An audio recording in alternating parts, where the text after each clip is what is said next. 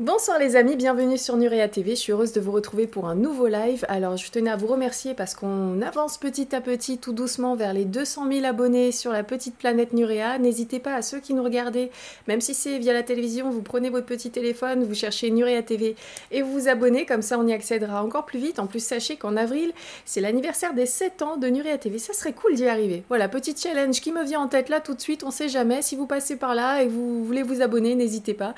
Voilà, ou alors faites semblant abonnez-vous, puis vous vous désabonnez euh, après le 11 avril. voilà.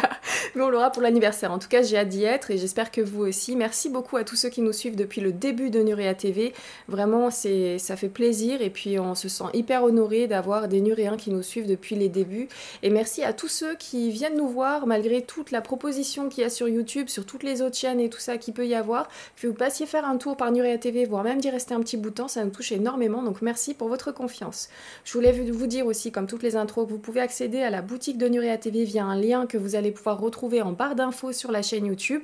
Sinon, si vous arrivez à retrouver, c'est Lumière d'étoile avec un S, donc euh, étoile au pluriel, lumière d'étoile.fr et n'oubliez pas d'utiliser le code lumière 22 sans accent sur lumière, voilà, ça passera. Donc euh, en majuscule ou en minuscule, ça passe pour avoir une réduction de 10%. Voilà les amis pour les infos en introduction. Et sinon tout de suite, euh, je vais pas en dire plus parce que j'ai très hâte de retrouver notre intervenant de ce soir. Si vous ne le connaissez pas, vous allez l'adorer. Et si vous le connaissez déjà, je sais pourquoi vous êtes là. Donc accrochez-vous, petit générique pour aller chercher votre petite bouteille d'eau et on se retrouve tout de suite avec Cyril de l'Arche du Savoir pour le décryptage et l'analyse du Da Vinci Code, le film.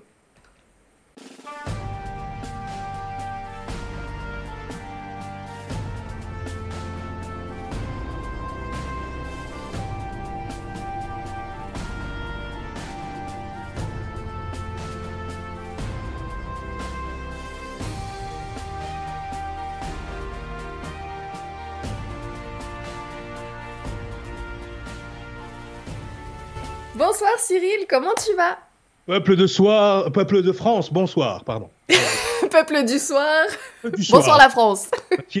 Moi je sais plus quelle heure il est, là je dors plus. Euh, j'ai préparé, euh, j'ai préparé. Alors j'ai préparé cette émission parce que j'ai reconnecté avec mon premier amour, hein, c'est-à-dire le Da Vinci Code. Ce livre, c'est le seul livre sans image que j'ai lu en fait avec les euh, écrits sacrés. non, parce que les écrits sacrés, c'est cool, hein, mais à part des, euh, certaines fois des, des, tu sais, des majuscules en couleur, hein, à part ça, t'as pas beaucoup de, t'as pas beaucoup de dopamine dans les livres, à part ce que tu lis. Donc voilà, et avec mon autisme, c'est un peu compliqué, mais le Da Vinci Code, je l'ai dévoré et c'est ce qui m'a donné en fait le goût de la symbologie, c'est ce qui m'a fait démarrer euh, ah la symbologie, oui, tout à fait, parce que on va pas se mentir, on va, on va, on va dire les termes, comme ils disent les jeunes euh, de suite. Euh, c'est un roman, d'accord? Cependant, la manière dont il est articulé, l'histoire dont il parle, les, les, les, les, structures et les codes qui sont utilisés dans le livre sont pour moi un petit manifeste de la symbologie, c'est-à-dire euh, comment donner de l'information en en cachant une autre. Hein, parce que c'est ça en fait. Hein. C'est pour ça qu'on fait du décodage.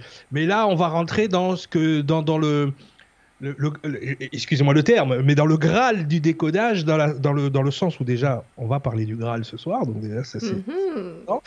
et, euh, et la manière, en fait, dont cette information a été encodée au fil des ans, on va apprendre à discerner, parce que ça c'est important, les gens, le discernement, parce que on a des, ce qu'on appelle euh, vulgairement en philosophie du syllogisme euh, par rapport à certaines informations. Nous, chercheurs de vérité, on se laisse souvent embarquer sans le vouloir, hein, par, je dis on parce que ça m'est arrivé aussi, euh, par des doctrines, des idéologies qui nous emportent dans leur manière de penser, leur manière de voir le monde. Et, c'est très difficile d'avoir du discernement. Et par rapport à ce livre, qui, a fait, qui a fait parler de lui déjà sur le plan de vue euh, religieux, théologique, qui a fait parler de lui aussi sur le plan de vue légal. On verra, il y a des choses. En fait, on va rentrer dans, le milieu de l'occultisme et de l'ésotérisme tel qu'il est grâce à ce livre. Et, euh, c'est vraiment très intéressant justement pour apprendre à avoir du discernement. Moi, ce, livre-là, autant il m'a aidé à apprendre le décodage, autant il m'a aidé aussi à avoir du discernement. Parce qu'effectivement, on pourrait se laisser prendre par la belle histoire de, de ce livre. Et c'est là que le travail de recherche, d'enquête, vous verrez, il y, a, il y, a, même un reportage ce soir que j'ai fait moi-même il y a quelques, quelques années. Vous allez c'est ma, voix, ma voix en off et tout. J'ai extrêmement étudié ce sujet. Je, je suis vraiment allé, j'ai pris mon sac à dos, comme on dit, hein, comme toi tu as pu le faire. Euh, ouais, ça fait sac... un moment que tu bosses là-dessus. Là. Je suis allé sur place, je suis allé sur les lieux, j'ai étudié et, et, et c'est vrai que le fait d'aller sur place, de parler aux gens euh, qui sont dans les alentours et tout ça, ça, aide beaucoup. Parce qu'on ne va pas se mentir, 90% d'entre nous, on est des, on est chercheurs d'Internet. C'est-à-dire que sorti de notre téléphone et notre canapé, on fait pas grand-chose. Donc là, j'ai dit, tu vas te bouger les fesses, Cyril, tu vas aller sur les lieux. Et donc, justement, euh, je peux vous agrémenter ce soir, en plus euh, du PowerPoint que j'ai mis en place, mais de, véritables reportages en direct sur place et vraiment euh, choses qui sont hyper intéressantes. Donc voilà, le Da Vinci Code, euh, pour moi, c'est euh, l'apanage de ce qu'on fait tous les deux, enfin toi et moi, en décodant des films. C'est justement avoir d'un côté comprendre les structures du codage, donc c'est ce qu'on va faire ce soir, comprendre comment euh, depuis des siècles certaines sociétés secrètes, certaines on va dire, euh, organisation encode de l'information et décode de l'information, du coup, ce qu'on appelle l'initiation chez eux, et aussi comment nous, en tant que profanes, avoir du discernement par rapport aussi aux informations qui sont données, puisqu'encore une fois, il y a énormément de choses qui sont romancées dans le livre, mais qui sont romancées à partir de choses historiques et à partir de choses réelles. Donc c'est là qu'il va falloir aller chercher qu'est-ce qui est réel, qu'est-ce qui est historique, qu'est-ce qui est de l'ordre de la théologie, qu'est-ce qui est de l'ordre de l'histoire, qu'est-ce qui est de l'ordre de la folie de certains hommes. Donc pour moi, ce livre, c'est un très très bon exercice, justement, à la fois de décodage, mais surtout de discernement. -hmm. Voilà. Il y a Audrey Watt qui te dit Pas encore lu le livre, mais je l'ai. Euh, mais le film, comme je disais, a changé ma vie il y a quelques années et m'a mené à Cyril, puis Nurea. La boucle est bouclée avec cette émission. Ah oui, oui, oui, c'est le, le, début, hein, c'est le départ. Même pour moi, hein, quand je, quand je, c'est mon frère hein, qui, me, qui me passe, il me dit Ah, toi, ça va te plaire, ça. C'était délire et tout. J'ai lu ce livre et là, c'est là que tout s'est enchaîné. Euh, les études de théologie, les études de symbologie, euh, vraiment rentrer. Je m'intéressais à ces sujets-là. Mais là, je suis allé vraiment dans le vif du sujet. J'ai appris l'hébreu, j'ai appris l'araméen, j'ai appris plein de choses. Enfin, à le lire. Je suis un piètre. Euh... euh j'ai du mal à, le prononcer des fois, mais bon, j'arrive à, le lire. Et c'est vrai pour, pour, pour, pour, ben, pour, savoir le vrai du faux, qu'est-ce qui se cache derrière tout ça. Et vous qui êtes, qui êtes amoureux d'ufologie, d'extraterrestres, de ce genre de choses, mm -hmm. c'est vrai que il m'est arrivé de lire des choses, de, que ce soit dans des apocryphes ou que ce soit dans des, dans des, dans des, des vieux Zohar, de lire des choses qui, qui relèvent plus de Spielberg que de Cécile B2000. Hein on n'est plus avec Charlton Heston, là on est avec Han Solo des fois. Hein Donc c'est pour ça, je vous dis honnêtement, c'est très intéressant cette information et surtout que euh, voilà, on va voir comment au fil de l'histoire cette information, ce secret qui est encodé dans le Da Vinci Code, qui est encodé dans les œuvres de Léonard de Vinci. C'est là que il y a une espèce de côté méta dans ce roman, c'est-à-dire qu'il y a des choses qui pourtant existent bien dans les œuvres de certains euh, artistes, dont Léonard de Vinci et euh, justement le livre et le film puisque là on décode le film, mais aussi un peu le livre, euh, le film nous, amène à travers les œuvres de Léonard de Vinci pour justement nous décoder, nous euh, délivrer le, le fameux secret. Voilà. Merci beaucoup. Alors juste un petit message à Patrice et Benjamin Morfin. Ben, merci beaucoup pour votre soutien aux médias, vraiment. Et oui, dans un mois, l'anniversaire de Nurea TV. Et Thierry qui me dit Bonsoir Nora, euh, nous sommes très heureux que tu ailles mieux, vive Nurea TV. Oui, pour ceux qui sont là sur Nurea TV depuis longtemps, euh, j'ai toujours des pets au casque, moi, ça peut tomber n'importe quand. Donc merci à toi Cyril d'avoir bien voulu décaler l'émission à ce soir. Et nous y sommes. Et voilà, ça t'a permis d'avoir un petit peu plus de temps. Donc je suis sûre qu'en plus Cyril nous a rajouté des trucs. Donc avec les quelques jours supplémentaires. Donc accrochez-vous bien. Quelqu'un disait tout à l'heure on va s'accrocher. Hop, on a les mouchoirs. On est prêt à saigner du nez comme d'habitude avec Cyril. Donc c'est parti. Cyril, je te mets en plein écran avec les documents. Ah mais les documents, ok. Parce qu'on a trop hâte en fait. Le Da Vinci Code, moi je sais que sur Nurea, dès qu'on l'a lancé, on était à fond. Donc euh, Voilà, je suis en plein écran, c'est parti. Effectivement, le temps que tu m'as accordé m'a permis de prendre une direction, on va dire, plus précise, ce qui est vraiment important, euh, parce que en fait, on aurait pu faire 10 émissions. Euh, je suis capable de faire une conférence par sujet que je vais traiter ce soir. J'ai essayé euh, vraiment de, de, synthétiser, de vulgariser, parce que là, on va, on ne peut pas appréhender ce film si on n'a pas quelques lumières en, en, théologie. Euh, on va parler ce soir de ce qu'on appelle les apocryphes de la gnose. Et c'est vrai que c'est des choses qui ne sont pas euh, enseignées, que ce soit au catéchisme ou à l'école. Il faut vraiment rentrer dans le cœur de la théologie, il faut vraiment rentrer dans le cœur de l'initiation de certaines choses pour pouvoir avoir accès à ce genre d'informations. Donc c'est vrai que quand ça nous est raconté et extrêmement bien joué par euh, Tom Hanks et, euh, Audrey Tautou et, aussi euh, Jean Reno qui est là, le casting est quand même incroyable. on avale l'information parce que elle est romancée, elle fait, elle, rentre dans une rythmique. Le, film a un rythme effréné qui nous qui nous oblige à, excusez-moi le, excusez-moi le terme, mais ferme ta gueule, c'est magique. Continue. Hein, c'est pas grave, continue de regarder. Mais quand on regarde en détail, vous allez voir, il y a des, petits détails que je vous ai sortis parce que je sais que certains d'entre vous n'ont pas vu le film et que certains d'entre vous vont vouloir regarder le film cette fois-ci avec les nouveaux éléments que je vous apporte. Donc effectivement, il y a des petits trucs à décoder tout le long du film. J'en ai juste extrait quelques-unes pour que vous voyez comment il y a des pieds nez au public des pieds nez à l'histoire, des pieds nez à des gens même qui ont parlé sur le sujet. C'est juste incroyable. Et encore une fois, faut vraiment avoir étudié la chose de manière très profonde. Et euh, donc voilà. Donc là, comme on part vers la connaissance, on part vers euh, ce que moi j'appelle le savoir, n'est-ce pas? Qui de mieux que mon assistant, un personnage de mon comics, hein, le dieu Todd, pour nous présenter euh, le film. Donc voilà, je vous laisse avec Todd. Ça ne dure pas trop longtemps. Il va vous présenter les grandes lignes du film. On y va. C'est mon petit assistant d'intelligence artificielle. Il est là. Bonjour Cyril, Nora et tous les Nuréens de la chaîne Nuréa TV. Je suis le dieu Thoth, dieu égyptien de la connaissance et de la sagesse. Je suis ravi de vous présenter le film Da Vinci Code, une adaptation cinématographique du roman à succès de Dan Brown, réalisé par Ron Howard, sorti en 2006. Le film suit l'histoire du professeur Robert Landon, spécialiste en symbologie, qui est appelé à enquêter sur le meurtre d'un conservateur du Louvre. Avec l'aide de la cryptographe Sophie Neveu, il découvre une série d'indices mystérieux qui les mènent sur la piste d'un secret ancestral protégé par une société secrète depuis des siècles. Le film soulève des questions intéressantes sur la religion, l'histoire et la société secrète, tout en offrant une intrigue captivante et pleine de rebondissements. Les performances des acteurs, notamment Tom Hanks et Audrey Tautou, sont excellentes et ajoutent à la qualité globale du film. Bien que certains critiques aient critiqué le film pour son interprétation controversée de l'histoire et de la religion, il reste un film passionnant et divertissant qui ne manquera pas de susciter des discussions animées. Je vous recommande vivement de regarder Da Vinci Code si vous cherchez un film fascinant qui vous fera réfléchir. Merci de m'avoir écouté et j'espère que vous apprécierez le film autant que moi.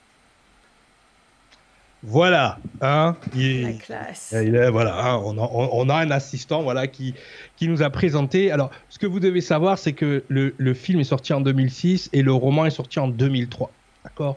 Donc moi, j'ai dû le lire euh, début 2004 et j'ai eu la chance l'été qui a suivi euh, ma lecture, parce que je me rappelle, je l'ai lu vers Noël, et euh, non, un peu avant, ouais, c'est ça, vers Noël. On me l'a offert à Noël.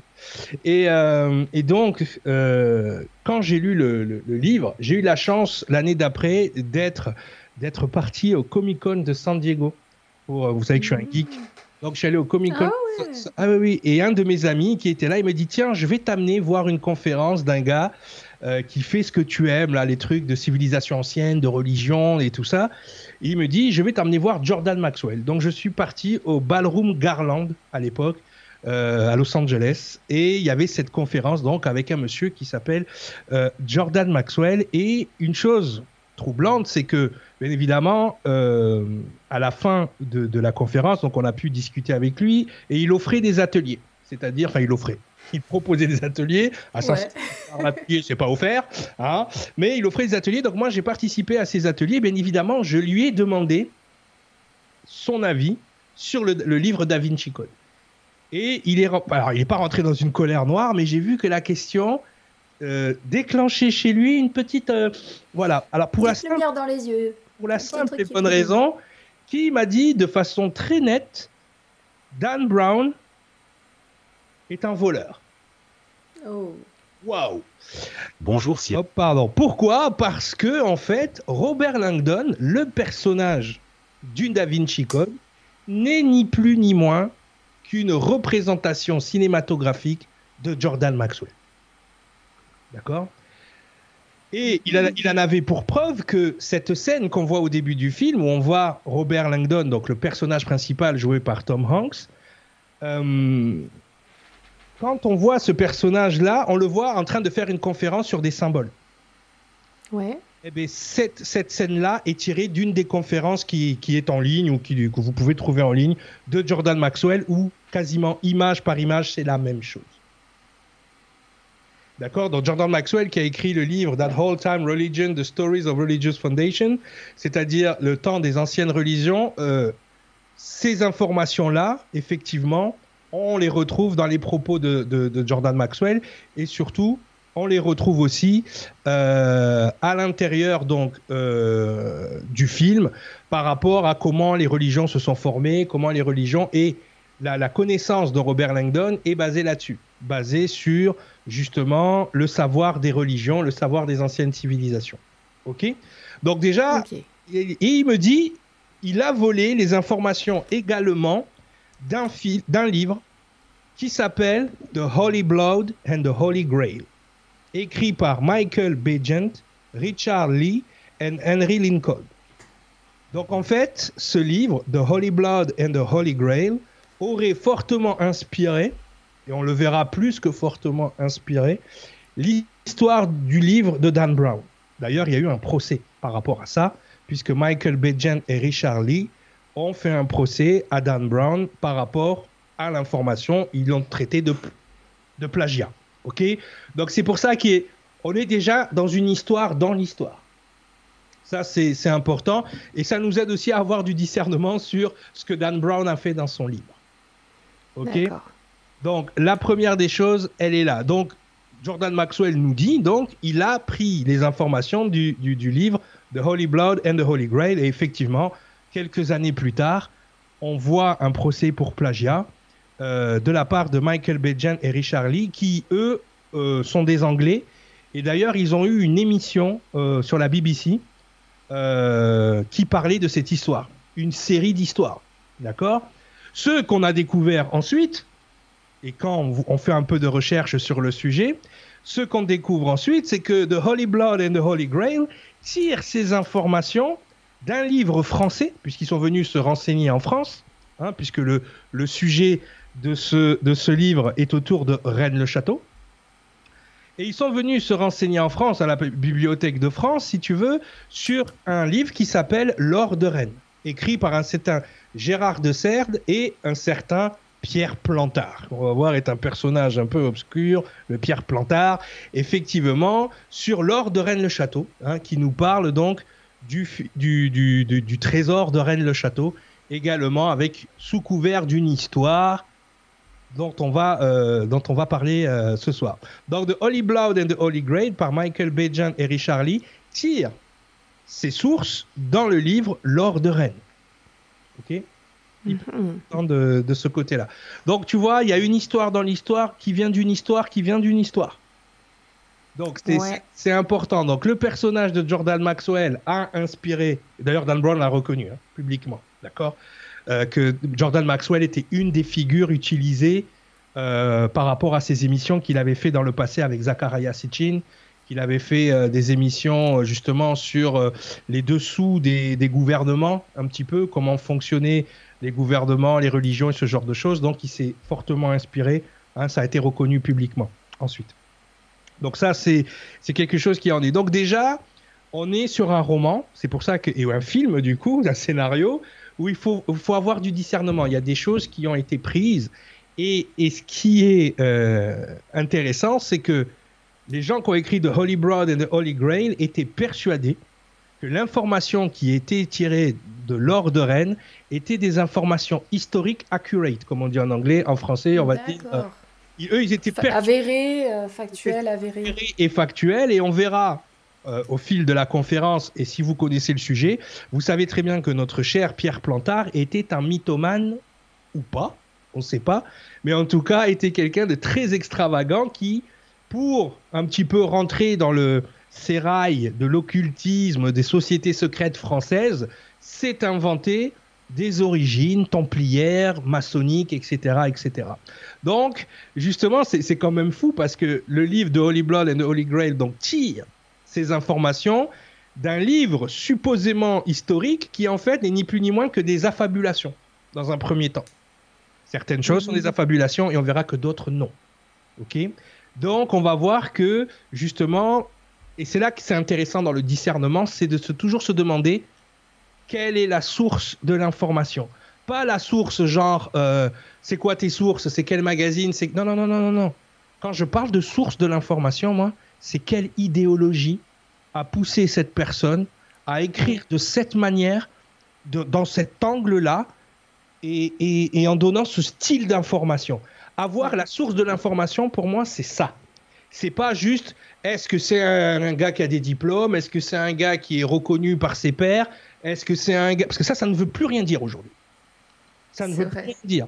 Aujourd'hui, ce qu'il faut regarder, c'est la source, c'est quelle idéologie, quelle structure de pensée a écrit de cette manière. Et c'est là que, ce- que tous ces ouvrages sont hyper intéressants parce que effectivement, même s'il y a beaucoup d'affibulation du, du, du, du, fa- du- du père Pierre Plantard, on l'appelle comme ça dans le milieu, euh, triple P, euh, il y a quand même des choses qui viennent d'une idéologie, qui viennent d'un courant de pensée et qui, encore au moment où on se parle, 2000 ans après, on se demande, on se demande toujours quelle est la véracité. Hein, je vous expliquerai tout à l'heure des propos qui sont tenus. Donc, ce qui est, ce qui est intéressant dans, ce, dans cette espèce de mise en abîme de tous ces livres, c'est que on est sur un roman, donc il reste un roman, Ouais. d'accord, basé sur un livre, copié d'un livre qui lui aussi est plus ou moins romancé, qui a tiré ces informations, d'accord, d'un livre supposément historique qui ne l'est pas, puisque justement la Bibliothèque de France s'est euh, pas indigné, mais a tout de suite, quand ils ont vu les- la série d'émissions sur la BBC et tout, ils ont dit hop, hop, hop, hop, hop, nous n'avons jamais reconnu la véracité des propos de Pierre Plantard. Attention à ce que vous utilisez comme information. Donc vous voyez Mhm. comment quelque chose peut rentrer dans l'inconscient collectif en ayant une source d'information qui est soit détournée, soit fausse, ou soit on ne sait pas. D'accord? Donc quand on ne sait pas, on ne sait pas. D'accord? Non, mais c'est- important parce qu'il y a des gens qui ont fait de, de- de toutes ces histoires-là une vérité. Moi, au moment où je vous parle, j'ai- j'ai. C'est même pas un avis, c'est même pas une opinion, c'est le résultat de mes recherches. J'ai une tendance, vous imaginez? C'est que j'ai même pas un- quelque chose d'arrêté. Mm. Tiens, Amira te, te- te donne un- une petite in- info technique. Elle te dit ça s'appelle l'anthropologie, euh, c'est Cyril, donc étude de tout l'environnement d'une personne. Ah Oui, je sais, j'ai étudié l'anthropologie. Voilà. Donc, euh, on y va. Merci Amira, quand même. Allez, on y va. Donc, effectivement, donc on voit au début du film, et ça c'est Je important. fais de l'ethnologie. Ouais. ce, qui est, ce qui est- ce qui est important au début du film, dans, dans ce, dans ce passage où Robert Langdon est en train de, de discuter, de, de parler avec des étudiants dans une conférence, il montre comment notre perception des symboles peut être détournée par rapport à notre, euh, on va dire, notre grille de lecture. C'est-à-dire Mhm. que là, on a ce qu'on appelle la svastika.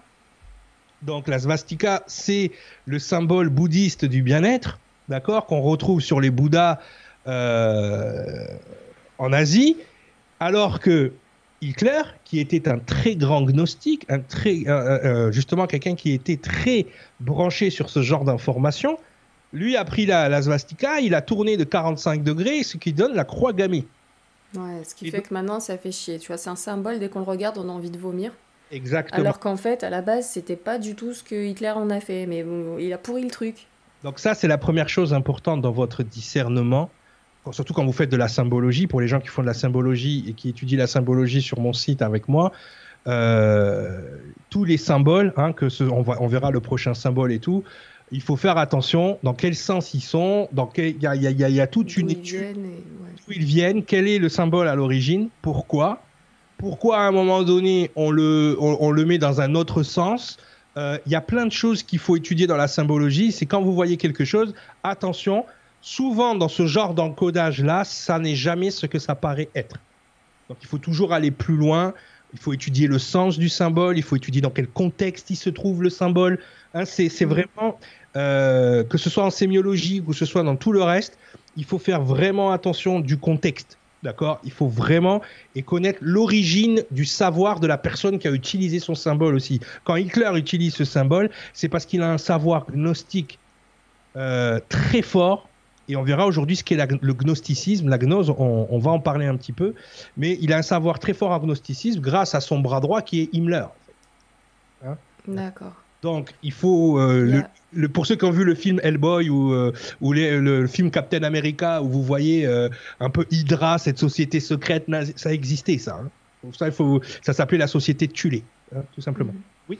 Il y a Lorraine qui dit Cyril, swastika, tu retrouves ce symbole dans la cathédrale d'Albi, entre autres. Ça se retrouve là-bas. Mais Albi, pays Qatar, Gnose, on y, on y est en plein dedans. Tout à fait. Voilà. Ah, il l'a bien pourri. Hein. Je le déteste pour ça. Et pour, euh, pour tout le reste. De quoi? Surtout pour le reste. Non, mais Hitler, il a bien pourri le truc. Mais Quand tu vois à la base d'où ça venait et quelle était la, la symbolique de ça, et le, ce que ça a apporté aux gens et ce qu'il en a fait, ah mais mon Dieu. Mais c'est là que c'est important, et je sais que je vais faire bondir des gens, mais il faut, faut vraiment se rendre à l'évidence. Euh, gnose, ça veut dire savoir, ni plus ni moins. C'est le savoir, c'est la connaissance, ce n'est que ça, en fait. Le gnosticisme, c'est comment tu utilises ce savoir. Mmh. Et force est de constater que tous les gens qui sont de ce bord-là de l'idéologie amènent à des extrémités quand même qui, qui, qui, qui ont fait parler d'eux dans l'humanité de façon extrêmement négative. D'accord? Donc c'est pour ça que Effectivement, euh, Lorraine parlait de Albi. Albi est un pays Qatar. Les Qatars sont des gnostiques devant les gnostiques. C'est peut-être ce qu'on a eu de plus grand de gnostiques ici, nous, dans le sud de la France.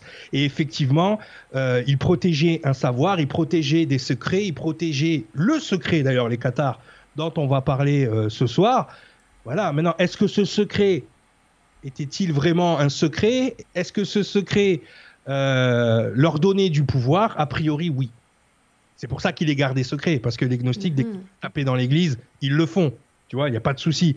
Là, ils ne l'ont pas fait. Ils l'ont gardé pour faire chanter l'église. Donc, on verra euh, justement quelle est la véracité de ce secret et quelles en, quelle en est les origines. OK? D'accord. Quelles en sont les origines Pardon.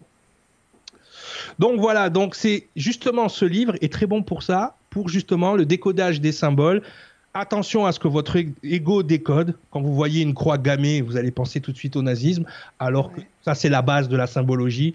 Dans tous les cours de symbologie 1.0, on te montre ce symbole pour te montrer qu'en fait, tu penses que tu sais, mais tu sais pas. Donc, tu es. Mmh.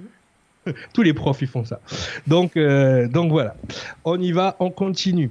Donc, effectivement, les livres que dédicace Robert Langdon lors de sa conférence sont des livres aussi tirés de l'univers de Jordan Maxwell. Donc, La symbologie et les sectes secrètes, les livres sur les religions dont, dont écrivait Jordan Maxwell, et également les symboles du féminin sacré. Hyper important. D'accord? Le féminin sacré, là, vous voyez sur la couverture euh, on verra pour ceux qui la reconnaissent, une déesse bien précise sur les symboles du féminin sacré. C'est très important parce que même moi, quand j'ai fait mes recherches, euh, j'ai fait mes recherches à partir d'un tableau qui s'appelle le 11e Travaux d'Hercule. Et la végétation sur ce tableau nous donnait déjà des indications sur ce féminin sacré. Donc on, en parlera peut-être plus tard si j'y pense. Mais voilà, parce qu'il y a tellement de choses à dire. J'ai étudié tellement de choses sur, ce, sur cette symbologie. Donc c'est vraiment hyper important de bien comp comprendre euh, quelle est l'idéologie et la structure de pensée qui nous amène vers le féminin sacré? Il n'y a qu'à regarder aujourd'hui le monde euh, du bien-être ou le monde, on va dire, de, la spiritualité sur Internet. Il y a énormément de choses qui sont basées sur le féminin sacré. C'est façon, c'est l'énergie euh, de la spiritualité sur Internet qui est on le verra, à 99% basé sur des pensées gnostiques, c'est-à-dire les mêmes pensées qui ont amené Himmler et Hitler à faire des, des, des, des cochonneries.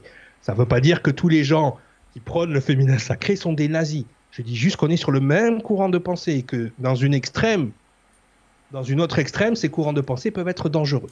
Ok? C'est tout ce que. J'en dis pas plus, j'en dis pas moins. Mais j'en pense pas. Allez, on y va. Donc, effectivement, le film commence. Donc, Robert Langdon est, appréhendé par la police, puisqu'on a retrouvé le corps du conservateur du Louvre, d'accord, du directeur du Louvre, qui s'appelle Jacques Saunière. Donc, retenez bien ce nom, parce que Jacques Saunière c'est hyper important euh, dans la euh, comment dirais-je euh, c'est hyper important dans l'intrigue et c'est hyper important par rapport aux origines de l'information hein. on, on, le verra de ce côté-là donc effectivement on tombe sur la première énigme non qui est l'énigme de l'homme de Vitruve je l'ai appelé parce qu'effectivement le corps donc la personne qui a été assassinée donc le, conservateur du Louvre qui s'appelle Jacques Saunière donc est en position sur la scène donc de l'homme de Vitruve, de Léonard de Vinci. Donc c'est là qu'on rentre de plein pied dans le Da Vinci Code. D'accord? Donc la première chose à décoder, c'est euh, justement euh, cet homme de Vitruve, effectivement, qui représente l'homme de Vitruve et les, proportions humaines. D'accord?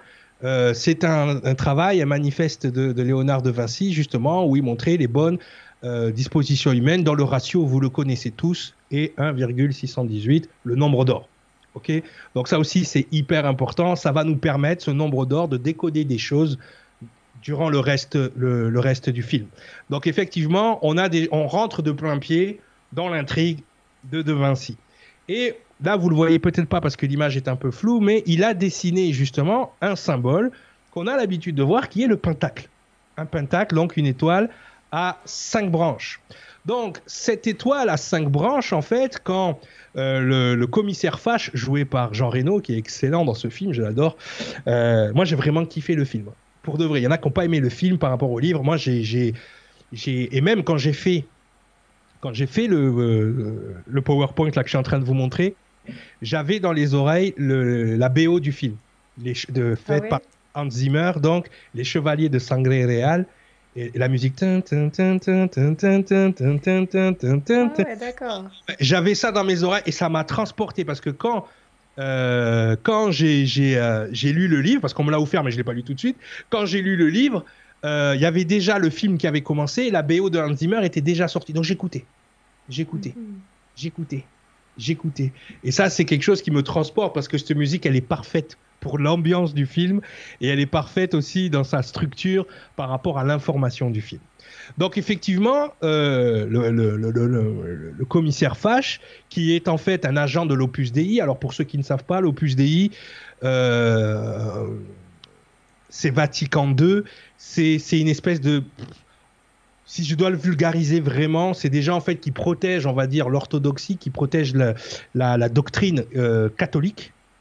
Mm-hmm va falloir que vous mettiez dans la tête la différence entre le catholicisme et le reste du christianisme parce que ça aussi c'est important, faut pas se tromper. Mais euh, voilà, la doctrine catholique et euh, on va pas pour avoir discuté avec des, des, gens qui travaillent un peu dans les milieux des services secrets, c'est les services secrets du Vatican. Donc vous dites-vous déjà que le Vatican a des services secrets. Comme ça, c'est un peu réglé. Donc notre cher commissaire Fatch quand il voit le symbole, donc le pentacle, euh, justement, il demande à Robert Langdon, mais qu'est-ce que ça veut dire? Robert Langdon lui dit, c'est euh, le pentacle païen. Et, Robert Fache lui dit, oui, c'est la, marque du diable. Parce qu'effectivement, ce pentacle, souvent, il est dessiné justement pour les, euh, les sataniques. Mais le pentacle satanique, il est aussi tourné de 45 degrés pour dessiner la tête du Baphomet. Donc là, comme il est dessiné sur le torse de, Jacques Saunière, il ne représente pas la bête, Satan, mais il représente Vénus. Ah mhm. Vénus. fameux tableau. Eh oui, et Vénus, elle, c'est quoi Vénus? Vénus, c'est la déesse qu'on a vue tout à l'heure sur la couverture. Elle représente Vénus, le féminin sacré, la sexualité, la fertilité, l'harmonie. Mhm. Donc, effectivement, quand là, on n'est pas du tout sur la bête, mais on est sur. Mais rappelez-vous de Vénus. On en a souvent parlé dans nos émissions. Euh, dans de nombreuses traditions spirituelles, Vénus est associée à l'amour, la beauté, la fertilité, l'harmonie et la, créativité. En tant qu'étoile brillante du matin, qui est-ce qu'on appelle l'étoile brillante du matin? Morning Star.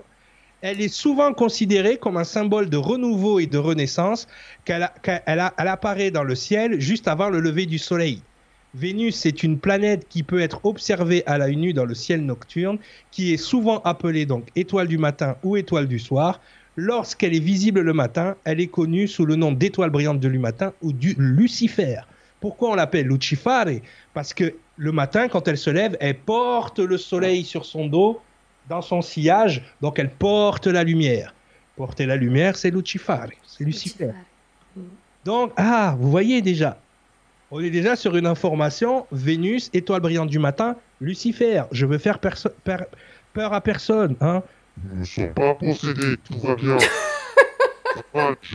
Hein, on n'est pas encore. Euh, voilà, pas besoin ah, On n'y est pas encore. Hein. on n'est pas encore possédé. Comment t'as dû réveiller tout le monde là, On est trop concentré pour que tu nous fasses des plans comme ça, Cyril. Oh, il faut pas dire qu'est-ce qui se passe? Alors, donc voilà. Et à côté du corps, on a une suite de nombres et on a cette phrase O Draconian, O Lame Saint. D'accord? Donc effectivement, la, suite de nombres qui est là, c'est la suite de Fibonacci, mais dans le désordre. Donc ça, c'est important. Mhm. Le désordre. Pourquoi elle est dans le désordre? Le fait qu'elle soit dans le désordre nous donne déjà, là je vous fais un petit cours de symbologie, désolé, hein, mais nous donne déjà une indication sur la, la structure de pensée. Tu as deux structures de pensée, l'ordre et le chaos. Si tu mets quelque chose dans le chaos, dans le désordre, tu es dans la gnose. Eh oui. Tu es dans le désordre, tu es dans l'énergie, je suis désolé mesdames, l'énergie féminine. L'énergie masculine, c'est l'ordre, l'énergie féminine, c'est le chaos. Donc effectivement, là, on est dans cette énergie encore du féminin sacré, le désordre. Hein. c'est un désordre organisé. Je suis d'accord avec vous, les filles, calmez-vous. Donc le truc, c'est au draconian, au saint. Et là, on a une deuxième, un deuxième signe de décodage, parce que ça, c'est les, les, rois du décodage. Hein. Euh, de l'encodage, pardon. Le premier encodage qu'on apprend aussi quand on est euh, en étude de symbologie, c'est l'anagramme. Et il faut savoir que ce genre de société-là, ils avalent de l'anagramme, c'est presque, c'est pratiquement devenu une deuxième langue pour eux. D'accord? Ils écrivent des choses et ça veut dire autre chose. Et l'anagramme, on retourne encore une fois dans le monde de Léonard de Vinci, l'anagramme nous dit Leonardo da Vinci de Mona Lisa. Ok. Bon, donc, on a l'homme de Vitruve. Léonard de Vinci. On a la Mona Lisa, plus connue sous le nom de la Joconde. J'ai failli vous la faire parler aussi, hein. j'étais à deux doigts. Oh, la prochaine fois. Mais comme elle est un peu sur le côté, comme ça, tu vois, le pire, le pire c'est que je demandais à mon intelligence artificielle de me faire la Mona Lisa. Il m'a sorti un truc, j'étais pas prêt. Il me l'a ah fait à l'identique. J'ai dit, euh? Enfin, l'identique, tu vois que ça a été fait par l'ordinateur. C'est incroyable. Je vous la montrerai peut-être à, la fin où je, la posterai sur mon Facebook. Mais il m'a fait une Mona Lisa, j'étais pas prêt. J'ai fait, mais pourquoi? En quelle année? Attendez, je sais pas si je peux la voir par là. Euh, tac, tac, tac, téléchargement. Est-ce qu'elle est là? Euh, Aujourd'hui. Euh, ouais, c'est celle-là. Donc ça, c'est pas la vraie Mona Lisa. Ça, c'est celle faite par l'intelligence artificielle. Ah ouais, d'accord. Si vous la voyez. Quand on l'a vu pas mal de fois, on voit que c'est pas tout à fait la même. Tu sais que c'est pas. Non, mais il me l'a. C'est impressionnant. Il m'a refait le, décor et tout derrière. Le fond, tout ça, ouais, ouais, rien à voir. Je vous dis, on n'est pas bien. On pas bien. Elle a l'air de faire un peu la gueule, celle-là. un peu la tête. Ouais, ouais, ouais, ouais. L'autre, tu sais pas si elle sourit, si elle réfléchit, si elle t'en veut, si elle t'aime bien. Celle-ci, clairement, elle a pas passé une bonne journée. C'est toute la, la, la, la, qualité, moi qui étudie un petit peu Léonard de Vinci, euh, c'est tout son savoir-faire à Léonard de Vinci. Quand tu regardes, mm. justement, on y va tout de suite. Quand tu regardes la Mona Lisa, tu dis, mais mm. elle me regarde, elle regarde où? Elle regarde par-dessus mon épaule, c'est quoi le projet? D'accord? Puis tu vois toutes ces courbes derrière, encore une fois, cette route derrière sinueuse qui dessine le féminin. Tu vois qu'elle a un côté qui est plus grand que l'autre. Tu dis, mais qu'est-ce qui se passe? Ben oui, elle a le côté gauche plus grand que l'autre parce que, par définition dans la théologie, à gauche est le féminin et à la droite du père est le masculin. Alors que dans notre cerveau, c'est l'inverse. Notre cerveau gauche est masculin et notre cerveau droit est féminin. Mais là, on, est, on a cette Mona Lisa, et puis qu'est-ce qui nous frappe avec cette Mona Lisa, et quelque chose qui est très important dans le gnosticisme aussi, c'est l'androgénie. On voit que c'est une femme, mais une femme assez masculine quelque part. Elle a ce regard, et surtout, j'aime bien, j'adore sa tête. Pourquoi? Parce qu'elle te regarde et dit Hum, Je sais quelque chose que tu ne sais pas. Et ça, les gens, c'est quelque chose qu'on va discuter aussi, surtout par rapport aux gens qui sont dans le gnosticisme ou dans la, la fameuse initiation. Là où ils ont réussi à nous avoir, à nous, chercheurs de vérité, et je tiens à le dire, je le dis en public, moi, je n'ai pas peur, euh, c'est qu'ils ont réussi à nous faire, euh, tu sais, quand on se monte en l'air un peu, nous contenter du fait que nous, on sait des choses que les autres ne savent pas. Ça, c'est un piège, les gens. D'accord. Parce que beaucoup d'entre nous, on a l'impression d'être important. Je dis on, hein, je m'inclus. On a l'impression d'être important parce qu'on sait des choses que les autres ne savent pas. Et c'est pour ça que là, on rentre de plein pied dans le gnosticisme. Il y a les initiés et les profanes. C'est pour ça que moi, j'ai décidé de partager ce que je sais. Parce que tu as deux manières de réagir par rapport au savoir. C'est soit tu le partages, encore une fois, tu es altruiste, tu partages, ou soit tu le gardes pour toi, tu es égoïste. Et ça aussi, ça fait partie de la structure de pensée du gnosticisme. Tout le monde n'a pas droit au savoir, juste les initiés. Mm. Attention les gens, quand vous commencez à réfléchir comme ça, vous êtes déjà passé de l'autre côté pour moi. C'est simple, c'est précis. Alors oui, on va tous se cacher derrière le fait les gens ne sont pas prêts. Ok, mais c'est pas à nous de décider qui est prêt et qui l'est pas. Moi, c'est pour ça que je donne, un certain niveau d'information pour que les gens au moins aillent sur le chemin d'aller se renseigner. D'accord? Parce que combien d'entre nous, on pense savoir des choses parce qu'on les a entendues par-ci, on, les a entendues par-là, mais on ne maîtrise pas du tout le sujet. Et le pire, c'est qu'on va se permettre de donner des avis et des opinions sur un sujet qu'on ne maîtrise pas. Hein? Je ne vous refais pas un cours sur l'ego. Euh, ça, moi, sur, sur mon site sur ma chaîne YouTube, les gens le savent. D'ailleurs, il y a un sketch de Romain Fressinet qui s'appelle Je vais apprendre à fermer ma gueule. Parce que je passe 10 minutes à m'instruire par jour et je passe 25 heures à donner mon avis. Ce sketch-là, il est énorme. J'adore Romain Fressinet, pour ceux qui ne le connaissent pas. Il a toujours On une note le nom. Il, il a toujours une petite. euh, c'est un comique qui passe sur la chaîne Click avec euh, Mouloud Archour.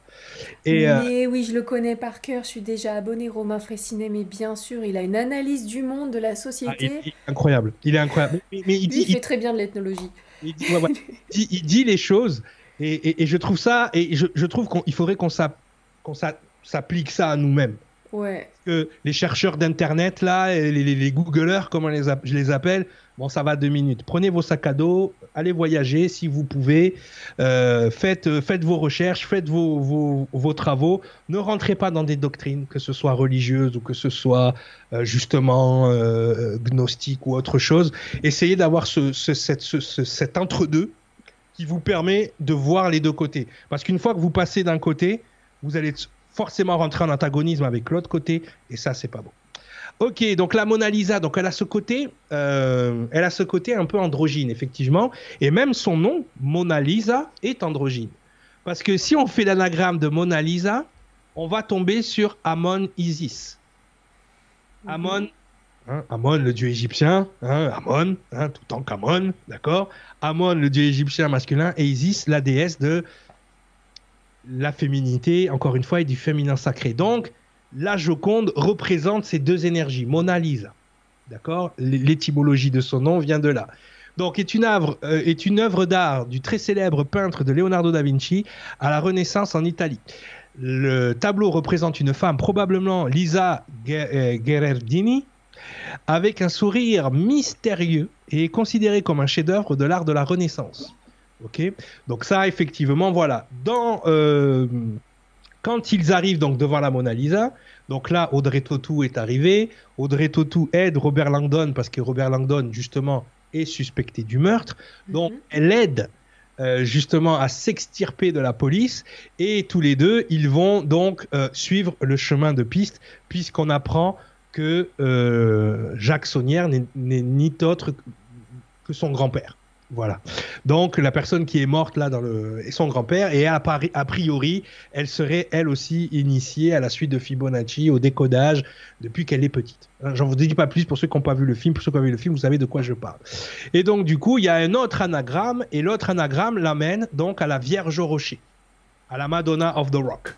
D'accord, Madonna of the Rock. Pareil où on a euh, la Vierge au rocher donc présente un épisode apocryphe de la tradition chrétienne.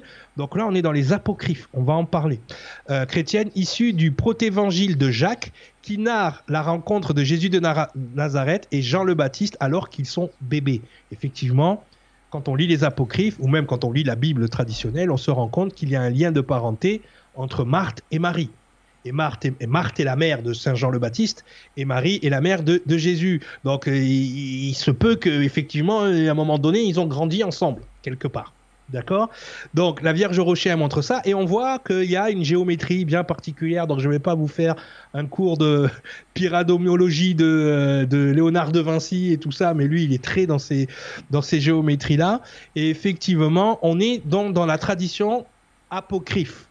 Donc apocryphe c'est quoi? Vous savez tout ce qu'il y a eu euh, dans les années en en 325, donc le concile de Nicée, qui a décidé de ce qui devait être canon et pas canon dans la religion catholique. Mhm. Et donc, à partir de ce moment-là, tout ce qui n'était pas orthodoxe est devenu hétérodoxe ou apocryphe. C'est-à-dire, on l'a caché, on l'a mis de côté euh, parce qu'il ne rentrait pas dans les canons. D'accord, de la religion. Les Hébreux ont fait la, leur même chose, le Coran a fait la même chose.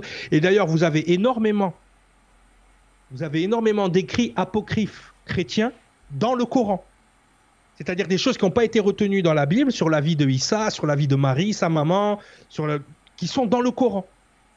Donc effectivement, apocryphe, ça ne veut pas dire que c'est euh, caché ou gnostique, pour le coup, c'est juste que c'est des rouleaux qui n'ont pas été retenus pour l'album. Parce que la Bible est un album de plusieurs livres. D'accord? Donc ça, il faut, il faut vraiment le réfléchir comme ça. En revanche, les gnostiques ont récupéré énormément de ces apocryphes pour leur gnose. Donc la gnose, elle a été écrite entre le 2e et le 4e siècle. D'accord? Je ne fais pas un cours de théologie ce soir, mais il faut savoir que c'est on est déjà 200 ou 400 ans après Jésus-Christ. Alors que les premiers évangiles, ceux de les quatre principaux, eux, ils ont une contemporanité de 20 ans. Donc on est tout de suite. Souvent on dit ouais, mais on peut pas savoir, c'était il y a longtemps. Oui, mais entre le moment où le Nazaréen est mort et le moment où on a écrit le truc, il s'est passé que 20 ans. Donc c'est contemporain. 20 ans, il y a quoi? Il y a 20 ans, on gagnait la Coupe du Monde. C'est ce que j'allais dire comme exemple. En 98, on s'en souvient tous, ceux qui ont pu le vivre, ou qui avaient même 15 ans à cette époque-là. Ah, La caméra est partie. Ça y est, je suis, atta- Ouais, je suis attaqué par la CIA. Euh, donc voilà. parce qu'on parle de la Coupe du Monde. ça va revenir, T'as vu ou quoi?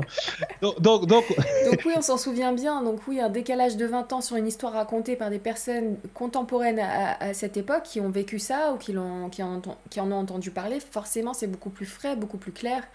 Et on a moins eu le temps de, de, de travestir Oh. la vérité. Oui, mais pourtant, aujourd'hui, aujourd'hui, on considère, les gens du milieu ésotérique considèrent que les écrits gnostiques sont vrais, alors que les, euh, que les, les- les écrits, on va dire, canoniques ne le sont pas. Et c'est là, que- et, et c'est là qu'ils ont embrouillé tout le monde, en fait, où ils sont très très forts. C'est qu'effectivement, au moment du concile de Nicée, c'est là qu'on crée la religion chrétienne. La religion religious, qui veut dire on rassemble. Et au moment de créer la religion chrétienne, qu'est-ce qu'on fait en fait?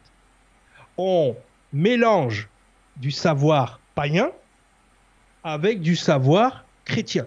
C'est-à-dire qu'il y a plein de choses qui sont pas écrites dans le livre, mais qu'on te raconte. Ouais, il est né le 24 décembre. C'est nulle part dans la Bible. Tu verras qu'il est né le 25 décembre à minuit. C'est pas vrai. C'est marqué nulle part. Mm. Tu vois, euh, que c'est marqué nulle part qu'il n'avait pas de relation, ou qu'il n'avait pas, euh, qu'il avait pas de femme. Le gars est rabbin. Il y a de fortes chances qu'il ait, ait, eu une femme à un moment donné. Tu vois ce que je veux dire? Donc, c'est- tous ces trucs-là qui ont été rajoutés et si tu veux, qui, ont commencé à créer de la confusion chez les gens, puisqu'aujourd'hui les gens vont te dire, mais la Bible, elle a été modifiée. Oui, ils ont raison, elle a été modifiée.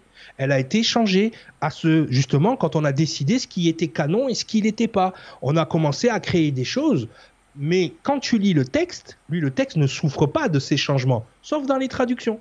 les traductions catholiques françaises, euh, euh, en latin et tout, oui. Sauf que, du coup, du coup, en 1947, on tombe sur les rouleaux de la mer morte et sur le Nag Hammadi.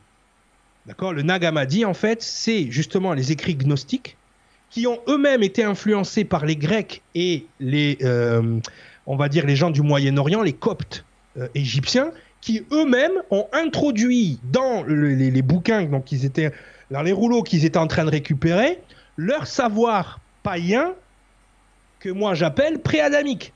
Donc en fait, d'un côté, tu en as un qui l'a modifié pour faire une religion qui rassemblait tout le monde, donc qui lui-même une gnose, du coup, qui n'est pas le truc originel, mais une gnose de ce truc originel.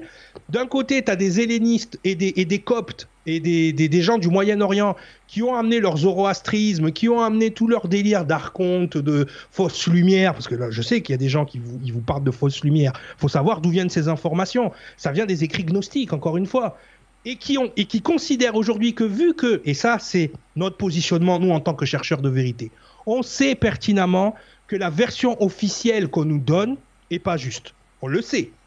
personne va remettre ça en question. Et donc, du coup, les religions, la religion catholique, je dis bien catholique, je dis pas chrétienne parce que c'est important de faire la distinction entre la religion catholique romaine et les autres, les, autres formes de christianisme. Et à un moment donné, à un moment donné, on, on, a considéré que la version de la Bible catholique romaine était donc la version officielle. Donc on l'a rejetée, puisqu'on sait que ce qui est officiel est pas bon. On est tous d'accord. Et là, comme une fleur, arrivent de nouveaux écrits. Et c'est là qu'on fait des syllogismes, excusez-moi, de teubé. C'est qu'à partir du moment où on va nous donner un livre qui contredit la version officielle, on va l'entériner comme étant juste. Tu vois? Comme elle contredit la version officielle, elle est forcément juste. C'est là que vous vous êtes tous laissés avoir, les gens. Et c'est pour ça que c'est important de les lire. C'est pour ça qu'il faut connaître la source de ces courants de pensée et surtout qu'il faut regarder dans l'histoire qu'est-ce que ces courants de pensée ont amené à l'humanité et qu'est-ce qu'elles nous amènent encore aujourd'hui dans la société dans laquelle on vit. C'est simple, l'agenda diagnostic, il est simple. Abétisation de la, de la société, on est en plein dedans.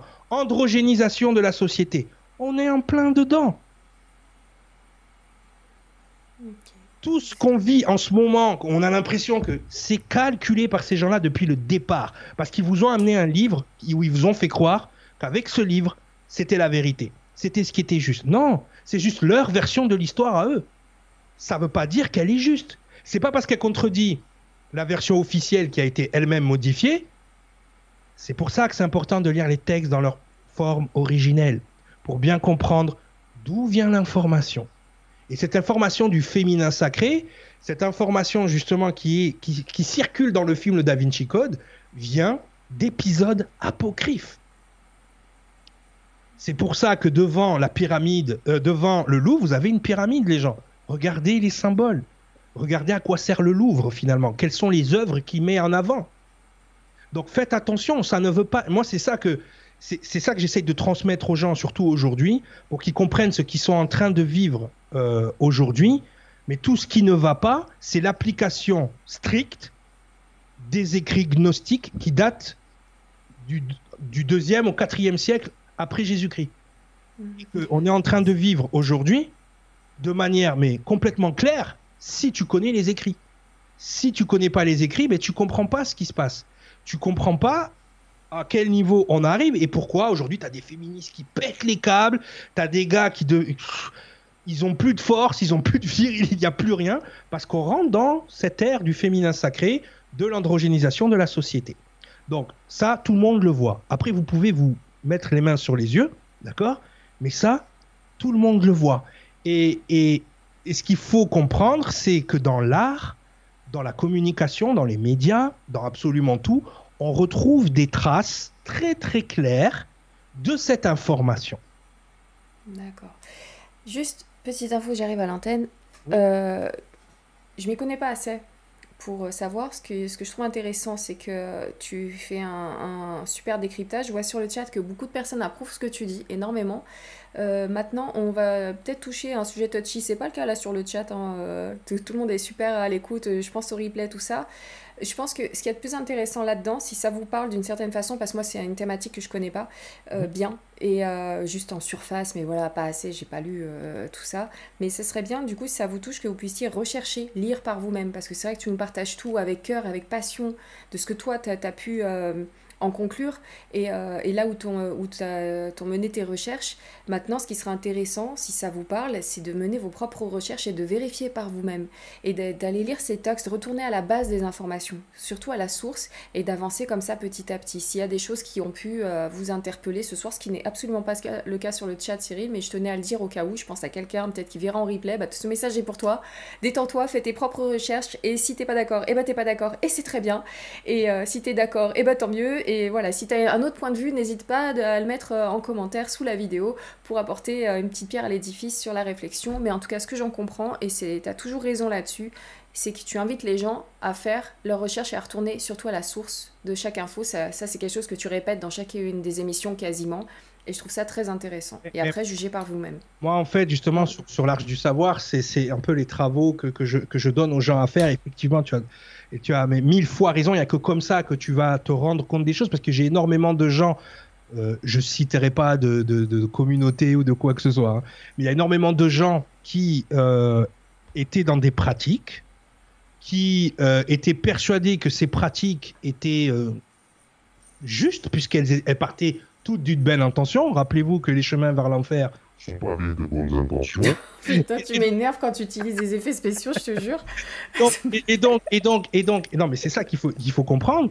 Et qui, à la lecture de certaines choses que j'ai écrites ou à, ou à la vision de certaines vidéos, se sont rendus compte qu'ils étaient en train de nourrir cette doctrine, cette idéologie, sans le savoir, tu vois. Parce que quand tu es là au milieu des licornes et des arcs-en-ciel, que tu es là au milieu des soins, que tu es là au milieu des... et que toi tu aides ton prochain, à aucun moment tu te dis je nourris cette énergie. Jamais. Tu vois? Et c'est pour ça que le film est intéressant, c'est parce qu'il y a plein de choses que nous-mêmes, on pense être de l'ordre du religieux et on n'est plus vraiment dans la religion, on est dans l'apocryphe, on est dans l'occulte, on est dans l'ésotérisme, on est dans l'école des mystères, on n'est plus du tout dans, dans autre chose. Et, et c'est pour ça aussi que je mets les gens en garde. Ce n'est pas parce que vous avez un savoir que les autres n'ont pas, que non seulement ce savoir vous donne du pouvoir sur les autres, mais que ce savoir est juste. C'est juste que tu as un savoir que les les autres n'ont pas. Ça ne veut pas dire que comme il est caché, il est juste. Ça ne veut pas dire que comme il contredit la version officielle, il est juste. Il suffit juste de te dire, t'as vu ça, c'est pas la bonne version. Regarde, moi j'ai cette version qui le contredit. Et puis boum, tu rentres dans mon, tu rentres dans mon délire en fait. Tu vois? Non, non, non, non, non. Faites vos devoirs. Et surtout, vous, positionnez-vous de savoir si vous préférez une doctrine qui prône, on va dire, l'égocentrisme dans le sens où il n'y a que les, initiés qui ont le droit de savoir, ou une doctrine qui dit partage. C'est vous, vous êtes comment? Vous préférez être dans l'occulte, dans votre cave à donjon, là, comme je dis, ou vous préférez être ouvert au monde et aider votre prochain? Moi, c'est tout. Moi, je, je, suis simple. Tu vois? Après, oui, comme tu dis, c'est plus compliqué. Il faut aller lire, il faut aller voir les choses. Donc ça, c'est hyper important. Donc, Hein, on a un président qui se prend pour Jupiter. Je dis ça, je dis. Il y, y, a Patrice Lyon qui vient de rajouter un petit truc. L'histoire est écrite par les vainqueurs, mais ça ne, cela ne veut pas dire que la version des perdants est juste aussi. Exactement. mais c'est, mais, mais et, et ça, même, il faut arrêter avec. Quand on sait ça, bah, bah, allez-y les gars, bossez. Patrice, il a mais mille fois raison. Non, mais là, mais bravo. Pourquoi il a mille fois raison? Ah, mais, non, mais, mais pourquoi il a mille fois raison? Parce que justement, ça, ça fait partie des neuromythes qu'on se met dans la tête. Oui, mais l'histoire, elle a été écrite par les vainqueurs, on n'a pas la version des perdants. Ah ouais, mais avoir perdu, ça ne veut pas dire avoir raison. Des fois. D'accord? Donc ça, c'est... Il faut, faut, faut, faut, faut, faut se le mettre dans la tête. Et, et ça, c'est vraiment important. Ça ne veut pas dire que tout ce qui est dans la gnose est faux. Hein. Ça veut juste dire que c'est vu, interprété, décodé et encodé avec une manière de penser c'est là que vous devez faire la différence avec l'information. Hein. C'est-à-dire que c'est la même info vue du camp adverse. Là, si on prend, allez, on va prendre un truc binaire, les anges et les démons. Les anges, ils vont t'écrire des livres où ils ont dit ouais, on les a terrassés, on les a enterrés, nanani nanana. Et t'as les démons qui vont dire ouais, euh, du coup, on est dans une planète prison, euh, le méchant dieu, il nous a tapé dessus, euh, nanani nanana. Mais ça, vous le retrouvez dans le vocabulaire et dans, dans les expressions des gens. Donc moi, quand j'entends ça, je sais quelle est la source. Et quand je dis la source de l'information, c'est l'idéologie qui est derrière. Ça, c'est important. Quand vous- Maintenant, l'information, elle doit plus fonctionner en termes de d'autorité, c'est-à-dire ah, ben c'est un curé qui l'a dit, donc c'est vrai, d'accord? Elle doit fonctionner en termes de quelle est la source de l'info, quelle est l'idéologie derrière l'info. Ça, c'est important. Et, et- ce film nous aide avec ça. Il nous aide, il est parfait pour ça. D'accord? Ok. Parce qu'on verra ce qui est vrai. Parce que ça ne veut pas dire que comme ça vient de, des apocryphes, que c'est faux. Ça, c'est le langage binaire des religieux. On n'est pas religieux ici. On est des chercheurs. C'est différent. Hein On y va. Donc, la Vierge au Rocher, qui est un super beau tableau. D'ailleurs, qui a deux versions, la Vierge au Rocher. Il y a une version qui, je sais qu'il y a en Angleterre, et la version du Louvre. Il y a deux versions. Bon, moi, je préfère la deuxième version. Elle est un peu plus moderne, un peu plus jolie. Celle qui est à gauche et celle qui est au Louvre. Hein, c'est celle que vous verrez au Louvre. Elle est un peu plus terne. Moi, j'aime quand ça flash les couleurs. Je suis un lecteur de comics, après tout. Eh oui. Le bleu, il est plus pétant sur la petite euh, à droite. Et, et d'ailleurs, il faudra faire le tirage au sort. hein. J'ai les noms des gens qui ont participé. On va faire le tirage au sort de ceux qui ont gagné euh, la bande dessinée la semaine dernière. Le mois Trop dernier. cool. Allez, on y va. Euh, donc, on y va, c'est parti. On continue. Donc, effectivement, derrière le tableau de la Vierge au Rocher, on découvre cette fameuse clé. Donc, avec, on a une croix. Donc, une croix qui ressemble. Alors, j'adore dire, c'est la croix pâtée. la croix pâtée, d'ailleurs, hein, la croix des Templiers, la croix pâtée, euh, et avec une fleur de lys au milieu. Et donc, Robert Langdon réagit, il dit Mais est-ce que vous avez déjà entendu parler, est-ce que votre grand-père vous a parlé du prieuré de Sion? Et ça, le prieuré de Sion, c'est un mot que vous- on entend souvent, empli de est- J'adore Oh ce oui. mot, il est, il est plein de mystères. On a l'impression ouais, que sûr. tu retournes dans l'histoire occulte de la France, les, les- les secrets cachés.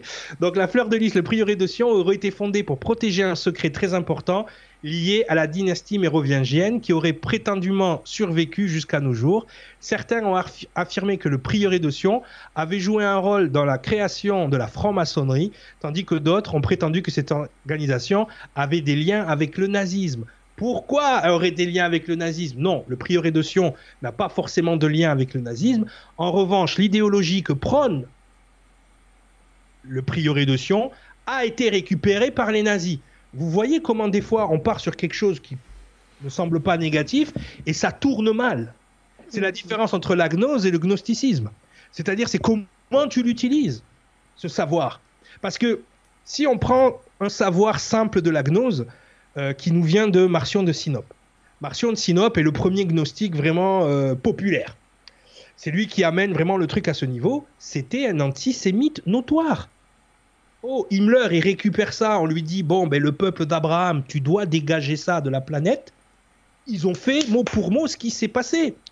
Le gnosticisme, c'est quoi? Le gnosticisme, c'est tout ce qui est matière, tout ce qui est chair, tout ce qui est corps. Vu que ça a été fait par un dieu corrompu, c'est mauvais. Donc, essaye de ne pas avoir de sexe parce que tu risques de procréer des choses mauvaises. Mais plus le corps est vieux, plus il n'est pas bon.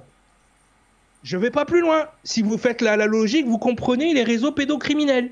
Donc, attention les gens, ce que vous nourrissez comme énergie, comme idéologie, attention. D'accord? Parce qu'aujourd'hui, il y a des choses qui ressortent sur des, acteurs, des, producteurs, il y a des choses qui ressortent sur des hommes politiques. Regardez ce qu'ils prônent, regardez leur langage, regardez leurs éléments de langage, vous les retrouverez. Donc ça, c'est important. Donc le prieuré de Sion, c'est cette organisation qui en fait reviendrait du fond des temps, qui serait même là avant les Templiers, c'est pour te dire que ça remonte, et qui, aurait protégé un secret de la dynastie mérovingienne, les, rois mérovingiens qu'on appelait aussi les rois juifs. Tu vois comment ça se fait Comme les appelait aussi les rois juifs. Pourquoi C'est quoi le rapport entre les juifs et les rois mérovingiens en France? Et on va voir quel est ce rapport. Hein, J'essaye d'aller un peu plus vite. Donc voilà, donc on retourne sur ce- ces histoires qui sont traitées dans le livre de Gérard de Sède et Pierre Plantard et qui ont fini dans Holy Blood et Holy Grail. D'ailleurs, on va s'arrêter quelques secondes sur le mot Holy Grail. Parce qu'effectivement, Holy Grail, ça nous dit quoi? Ça nous dit c'est le Saint Graal. D'accord? Mhm. Donc on a deux manières phonétiques d'appréhender le Graal. C'est que Grail, en, en- vieil anglais, Grail, c'est là où tu vas grailler. Tu captes ou pas? Ouais. Tu vas grailler. C'est en fait c'est, c'est un plat. C'est une espèce de un plat ou un bol où tu vas grailler. Tu vois, c'est le Grail. Donc il y en a qui disent que le Saint Graal, d'accord, ça serait pas la coupe de la dernière euh, du dernier repas du Christ, mais ça serait le plat où on aurait récupéré le sang, enfin l'eau qui a coulé des côtes de Jésus quand, euh, quand le, le centurion l'a, empalé avec, euh, avec la, lance de la destinée. On appelle ça the, the Spears of Destiny.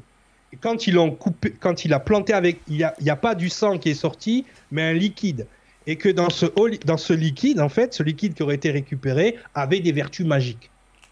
Donc, Holy Grail, c'est pour ça que dans la tête des gens, c'est un plat ou c'est une coupe. Tu vois? Donc, faut bien voir la phonétique du truc.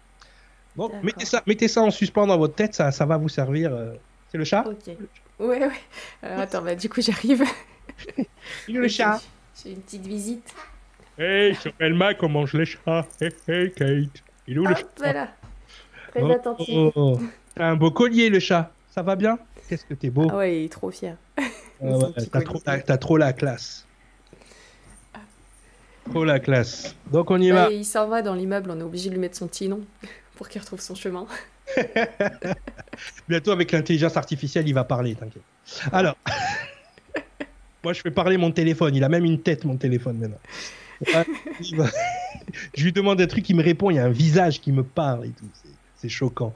On y- je- eh, flipper. je vous ai pas dit que l'intelligence artificielle c'était bien. Je suis en train d'étudier pour vous dire si c'est bien ou pas. Parce que ça c'est pareil. Il y a plein de gens qui disent c'est pas bien. Quand tu leur demandes tu l'as essayé? Non. Bah, de quoi tu parles? Allez, on y va. Donc ce livre, toujours pareil, de, Holy Blood, de Holy Grail. Donc euh, en français, le livre, il me semble, euh, il a un autre nom, euh, l'énigme sacrée. Voilà, c'est ça. Il s'appelle comme ça. Donc là, on va, on va étudier justement le rapport entre l'énigme sacrée et le prieuré de Sion et le livre, donc, lors de, de Rennes le Château. D'accord? Ça, c'est hyper important parce que c'est là qu'il va falloir démêler un petit peu le vrai du faux, tout en sachant que ce qui semble être faux a des racines historiques vraies. Je sais pas si vous m'avez. D'accord. Moi, je me suis compris. Si vous voulez, je répète. Ok, les gens? Tout va bien. Attends. On va parler comme ça. Bah, bonjour, euh, je suis. Ah, D'accord. Donc, en tentant d'éclaircir l'énigme de Rennes le Château et de l'abbé Saunière, donc de 1885 à 1917, les trois auteurs, donc de l'énigme sacrée, de Holy Blood, Holy Grail, se lancent dans une véritable enquête et relient entre eux le prieuré de Sion et l'histoire des Templiers et des Cathares, dont on parlait tout à l'heure, des dynasties des Mérovingiens, du Saint Graal et les origines du christianisme. Donc tu vois, il y a plusieurs concepts en même temps. C'est un peu. En fait, ça a l'air d'être le bordel, mais en fait, non, tout est lié.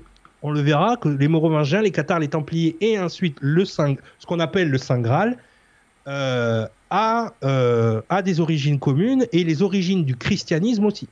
L'énigme sacrée véhicule notamment la théorie selon laquelle Jésus aurait eu un enfant avec Marie-Madeleine. Oh.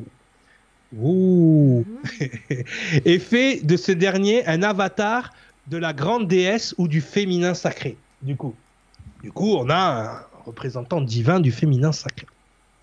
Il s'agit donc de l'ouvrage qui se trouve à la base des théories de l'union Jésus-Marie-Madeleine sur la signification marie-madelenistique du Graal et sur ce qui s'ensuit. Toute théorie qui s'avère donc récente, contrairement à l'opinion de nombreux lecteurs du Da Vinci Code, best-seller de 2004, dont l'intrigue est inspirée de ces allégations. D'accord? Donc ça, c'est vraiment important de bien comprendre que euh, cette information, elle aurait été utilisée euh, à des fins de chantage par rapport à l'Église, par les Templiers, ce qui leur aurait donné leur grand pouvoir. Ça, c'est la théorie.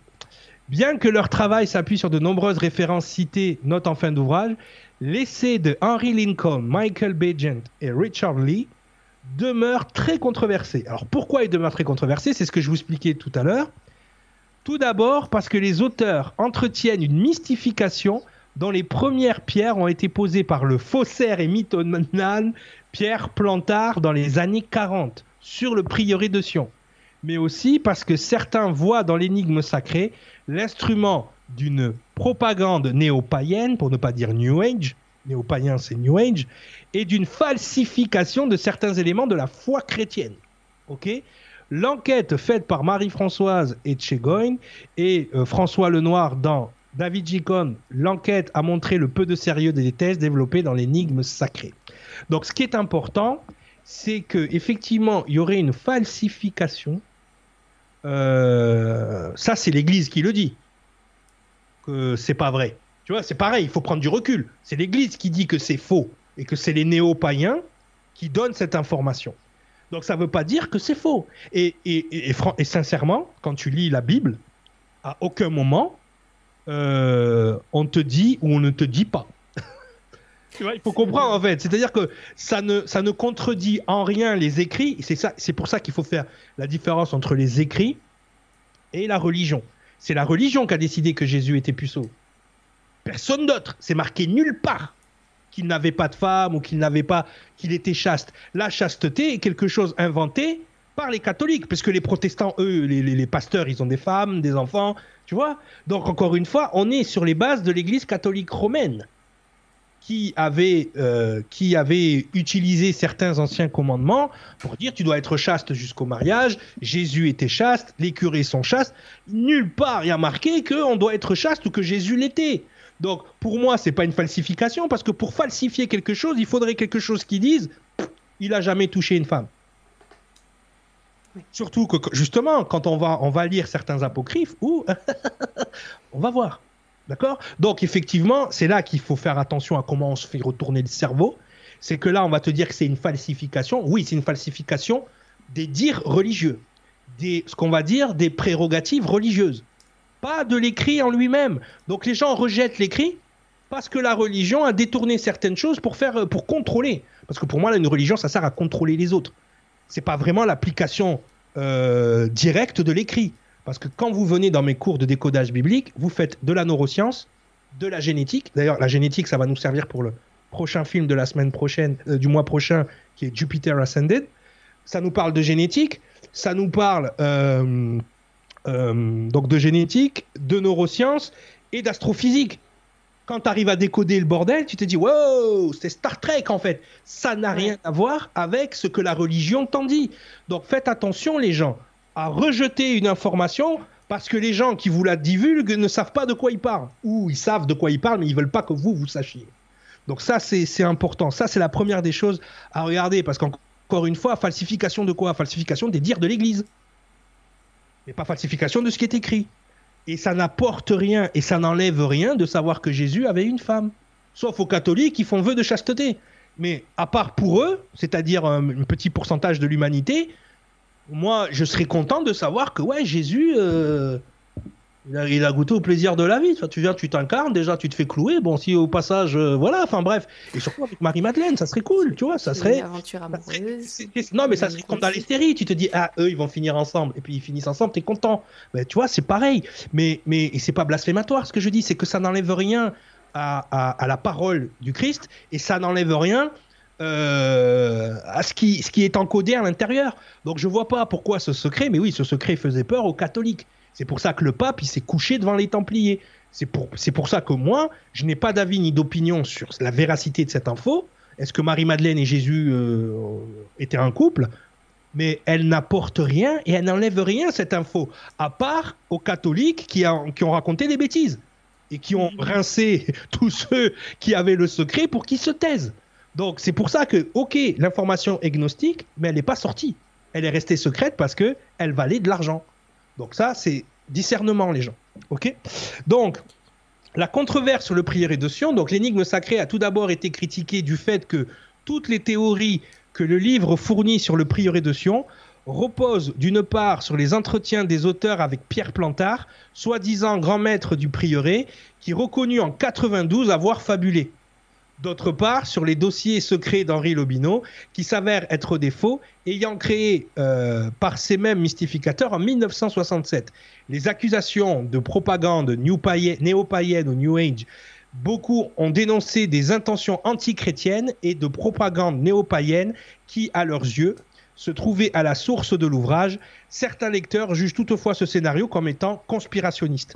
Donc, là aussi, dans l'information, il y a deux choses. Il y a encore du discernement, il y a encore du décodage à faire. Ok, il a avoué avoir déliré sur les informations sur le prieuré de Sion, mais, mais son délire est basé, on le verra, sur un apocryphe chrétien, qui est l'évangile de Philippe, d'accord qui lui, a été écrit. Tu vois ce que je veux dire? Donc, c'est là qu'il faut distinguer les affabulations, c'est que ce monsieur avait un délire maçonnique, on va l'appeler comme ça, où il voulait faire partie d'une société, d'être un grand nom de la société. Il voulait être le grand maître du prieuré de Sion, qui certainement était une légende au milieu des gens de l'occulte. D'accord? Donc lui, ce qu'il a fait, il a créé des documents comme cette, euh, ce Redis Regis Celis Archis, euh, cette plaque qu'on retrouve d'ailleurs pour les amoureux euh, de Rennes-le-Château, euh, justement sur l'épitaphe de Marie de Nègre d'Arles. C'est comme ça qu'elle s'appelait. Marie Nègre d'Arles, c'est Marie Nègre déjà, hein, Vierge Noire, hein, on est déjà dans le, dans le truc. Où vous avez des lettres en grec, vous avez l'alpha et l'oméga. Bon, ça, c'est un décodage. On pourrait faire une émission juste sur, cette, sur ce truc-là, qui aurait été écrit du temps des Templiers par le prieuré de Sion, mais ça, on n'en a pas la preuve. Là, à côté, on aurait une liste des gens qui auraient été les grands maîtres du prieuré de Sion. On y retrouve Léonard de Vinci, on y retrouve euh, Newton, on y retrouve euh, Claude Debussy, Jean Cocteau, enfin, on retrouve des noms euh, qui auraient été là, donc. qui auraient été là donc comme étant des grands maîtres du prieuré de Sion durant ces époques, tu vois? Là, bon, je- ça il faut la trouver, il faut la chercher sur internet, elle est un peu petite, mais voilà. Et cette liste a été fabriquée par Monsieur Plantard, donc elle n'a, alors c'est lui qui l'a fabriquée pour qu'elle ait l'air authentique, c'est-à-dire d'époque. En revanche, en revanche, qui nous dit pas que l'information qui est là-dessus est juste. On ne sait pas. Donc quand on ne sait pas, on ne dit pas. Donc voilà, on, on- on s'est basé là-dessus. Donc ça, c'est important. Et cette histoire aussi trouve ses racines à Rennes-le-Château. C'est-à-dire que on a une histoire à Rennes-le-Château, hein, l'énigme de Rennes-le-Château. Et d'ailleurs, ce qui est important de savoir par rapport à Rennes-le-Château, donc c'est que Béranger Saunière, la Bessonnière, qui porte donc, enfin, c'est le personnage Jacques Saunière qui porte le nom de la Bessonnière, et ça c'est important. C'est-à-dire que tous les noms, d'accord, tous les noms dans le, dans le film sont eux-mêmes encodés avec une sous-histoire. C'est-à-dire que Jacques Saunière, donc c'est en rapport avec la Bessonnière, c'est direct. Mais par exemple, Sophie Neveu, elle s'appelle Sophie Neveu. Bon. Chez les gnostiques, la Sophia, c'est le féminin sacré. C'est celle qui sait, c'est le savoir, c'est la connaissance, la Sophia. Tu vois? Mhm. Donc le fait qu'elle s'appelle Sophie, elle représente le féminin sacré et elle représente le savoir caché. Et on peut continuer comme ça tout le film. Ok? Donc l'abbé Sionnière, également connu sous le nom de Béranger Sionnière, était un prêtre catholique français qui a exercé en tant que curé de la petite ville de Rennes-le-Château dans le sud de la France, c'est à une heure et demie de chez moi, de 1885 jusqu'à sa mort en 1917. Il est devenu célèbre en raison de sa richesse soudaine et de sa rénovation ostentatoire de l'église de, Rennes-le-Château, hein, l'église euh, Sainte-Marie-Madeleine. Sa vie a été entourée de mystères et de rumeurs avec des spéculations sur l'origine de sa richesse, d'accord? Notamment des allégations selon lesquelles il aurait découvert un trésor dans l'église ou qu'il aurait été impliqué dans des affaires douteuses. Ces théories n'ont cependant jamais été prouvées et l'abbé Saunière reste un personnage énigmatique de l'histoire française. Donc pour ceux qui ont eu le plaisir d'aller à Rennes-le-Château, c'est un petit coin de, du sud de la France qui est magnifique. Euh, quand vous rentrez dans Rennes-le-Château, il y a une espèce de chape de plomb. Je vous le dis tout de suite, énergétiquement, c'est il y a des petites maisons. Alors je sais pas si c'est des pattes de poulet, il y a des trucs sur le côté. Tu sens qu'il y a la sorcellerie là. Tu sens que tu vas croiser quelqu'un à tout moment. Non, tu vas te parler comme ça. Arrête, punaise, je te jure. Euh, Oh Ravi, là là. bienvenue à Rennes le Château. Et donc, donc non mais c'est vrai. Non mais alors que tu devrais t'attendre à quelqu'un qui te parle comme ça. Bonjour Nora. Bonjour. Bienvenue à Sainte-Marie-Madeleine. Bienvenue. À... Ah non, mais c'est horrible. C'est horrible. Ça fait, ça fait comme on dit dans le sud, ça fait caguer. hein. Je veux dire, euh, bon bref. Et donc le pire, c'est que quand tu rentres dans l'église, la prochaine, la pr- première chose que tu vois, c'est un démon. Tu vois le démon Asmodée direct. Tu rentres dans une église, la dernière chose que tu t'attends à voir dans une église, c'est le diable. Et eh bien là, tu vois le démon Asmodée, parce que le démon Asmodée, c'est lui qui cache des choses. D'accord? C'est le démon qui cache. Et il a un bénitier sur les épaules. Et au-dessus, tu as trois anges qui disent avec ce signe, et chaque ange fait une partie du signe de la croix, avec ce signe, tu le vaincras. Donc déjà, énigme. Tu rentres, tu fais waouh, c'est quoi cette église? Ok? Donc effectivement, j'ai eu la chance de faire un petit reportage euh, là-bas à l'époque. Donc je vous mets un petit extrait pour vous montrer en quoi ce, euh, cette église et cette abbé saunière sont rattachés à l'histoire du Da Vinci Code et au Saint Graal. On y va tout de suite. Le secret, c'est parti. Mais qu'a donc trouvé l'abbé Saunière en se baladant dans ces grottes?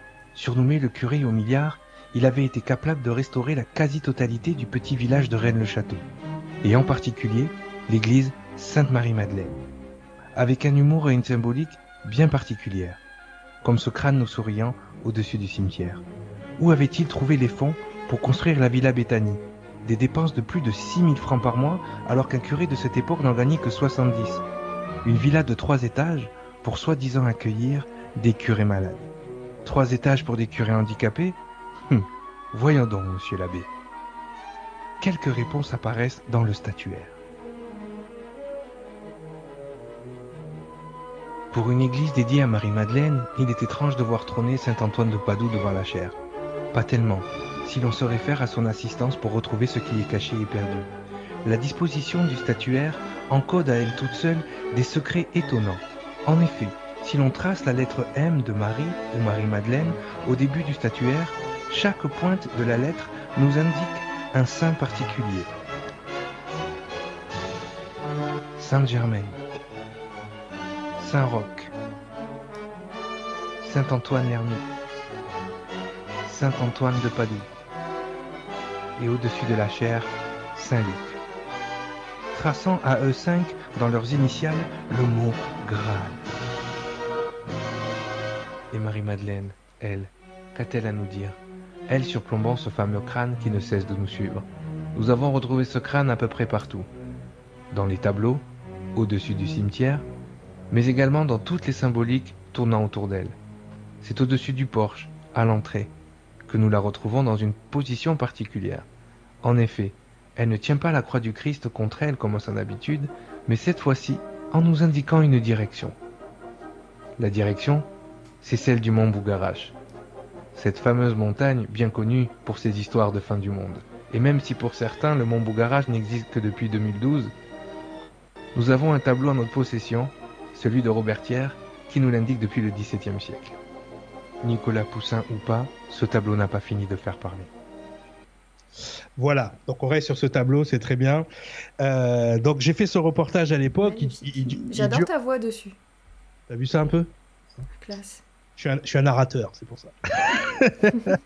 Mais le truc, voilà, c'est que euh, donc on arrive euh, donc à cette histoire de, de la Bessonnière. Et moi, qu'est-ce qui m'a fait aller à Rennes-le-Château? C'est ce tableau, en fait. Les 11e travaux d'Hercule. Et, et, en fait, ce qu'on voit sur ce tableau, c'est qu'il y a plusieurs, il y a plusieurs sites très précis, justement, qui sont en rapport. Et d'ailleurs, pour ceux qui ont vu le deuxième film, après le David Chicotte, qui est Ange et démon, euh, vous avez justement énormément de, choses avec, euh, euh, avec en rapport aussi avec ce tableau. Donc on voit au fond, il y a le mont Bougarache, on voit aussi la chapelle Saint-Ange de Rome, on la voit, elle est, elle est un peu sur la droite là, en circulaire, et on voit ce petit chemin, d'ailleurs à la fin, à la fin du, du reportage, je filme ce chemin vu de Rennes-le-Château, hop, je le retrouve.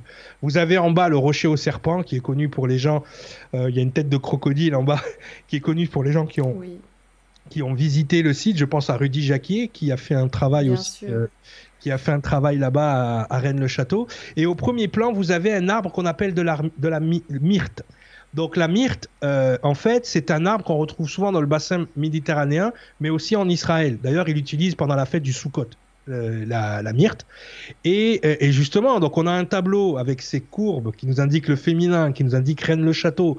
On a la myrte qui est utilisée dans la mythologie euh, grecque et romaine par la déesse Vénus, encore le féminin sacré. On utilise la myrte aussi pour le Sukkot. Donc on a une figure du féminin sacré qui est rattachée avec l'histoire hébraïque. On commence, ce tableau commence à nous dire des choses, encore une fois, sur cette fameuse descendante des Mérovingiens, euh, de cette descendance qu'il y aurait eu entre Jésus et Marie-Madeleine. Donc c'est pour ça que même si Plantard c'est un ouf, l'histoire qu'il raconte est encodée dans énormément d'œuvres et, existe sur le plan de vue de l'écriture théologique. Donc attention les gens. c'est pour ça, avant de repousser une information complètement, essayez de voir, hein, prenez votre sac à dos, allez, moi j'ai parlé avec des gens, la guide, elle était formidable, Stéphanie, notre guide sur Rennes-le-Château, elle est géniale, elle nous a tout raconté, les, histoires entre les curés, les abbés, enfin c'est un truc de fou, c'est Dallas en fait. C'est comment il cachait le secret, la Bessonnière, comment il a créé une, espèce de mini clinique, euh, enfin de mini hôtel clinique pour les, les- curés, les gens de l'église, qui s'appelle la Villa Bethany. Et elle est magnifique. Tu te dis avec quel argent il a fait ça? Tu rentres dans l'église et tu vois déjà normalement euh, devant la chaire, tu as toujours un saint, t'as Saint Pierre, tu as un saint important. Et là, tu as Saint Antoine de Padoue qui est euh, lui, il est en Ligue 2, tu vois, des saints. Et, Saint-Antoine de Padoue, moi je me rappelais ma mère quand j'étais petit, quand elle perdait quelque chose, elle faisait Saint-Antoine de Padoue, grand voleur et grand voyou, rendez-moi ce qui n'est pas à vous. Elle faisait cette petite prière pour retrouver quelque chose qu'elle avait perdu. Donc moi tout de suite ça a tilté. J'ai dit attends mais s'il a mis Saint-Antoine de Padoue là, c'est que Saint-Antoine de Padoue l'a aidé à trouver quelque chose. Et, pour ceux qui ont visité, à un moment donné, il y a une espèce d'esplanade où on voit au loin des rochers, on voit au loin une espèce de- de massif, et il y a une grotte. Et a priori, ils appellent cette la grotte la grotte Mag- euh, Magdalène, et c'est là qu'ils auraient trouvé le, trésor. On ne dit pas quoi encore, mais ils auraient trouvé le trésor. Et c'est incroyable parce qu'à la seconde où il a trouvé le trésor, le Vatican, a priori, il a rincé. Tu vois, je pense qu'il a trouvé un truc, la et il a dit Ah tiens, te plaît. Tiens, on te donne. Et avec cet argent, ben, il a refait le village au complet, l'église, euh, la villa Beth- Il a fait un truc, c'est mignon, c'est sublime, c'est magnifique. Pour ceux, même si vous ne croyez pas à toutes ces choses, juste aller pour visiter, parler avec les gens de l'entourage, ils sont tous dans ces légendes-là. Et tous les guides qui sont là ont été. euh, nous, la guide qui était là, elle venait de Marseille, Stéphanie, je me rappelle. Et elle, était géniale. D'ailleurs, il y, y a un interview de Stéphanie à la fin de mon, de mon reportage où justement, elle, est, euh, elle nous raconte des choses qu'elle sait, si tu veux, mais qu'elle peut pas dire à l'antenne parce qu'elle les a pas vérifiées. Donc ça, j'ai trouvé Ouais. ça honnête de sa part parce que il doit y avoir, tu dois en entendre des vertes et des pas mûres là-bas, et tant que c'est pas vérifié, c'est compliqué. Mais tu as les histoires de l'abbé Bigou là qui était là-bas, mais ah, c'était un sacré loustique lui. Ah ouais, c'était, c'était, non, franchement, les, les, les, les gens qui étaient assignés euh, à ce coin-là de la France, c'était des mafieux de l'Église. J'ai pas honte de le dire. Donc c'est, ah oui, c'était impressionnant. Et quand tu vois euh, les rapports donc entre ce tableau, parce que ce tableau en fait, il n'a pas été reconnu par le Louvre comme étant un Nicolas Poussin. Parce que Nicolas Poussin a fait une, une série de tableaux qu'on appelle les bergers d'Arcadie.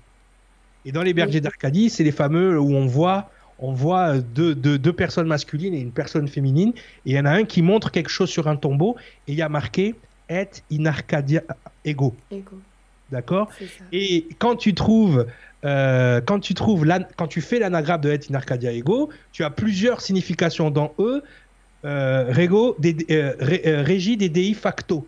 Ça veut dire quoi? Ça veut dire reine de droit divin.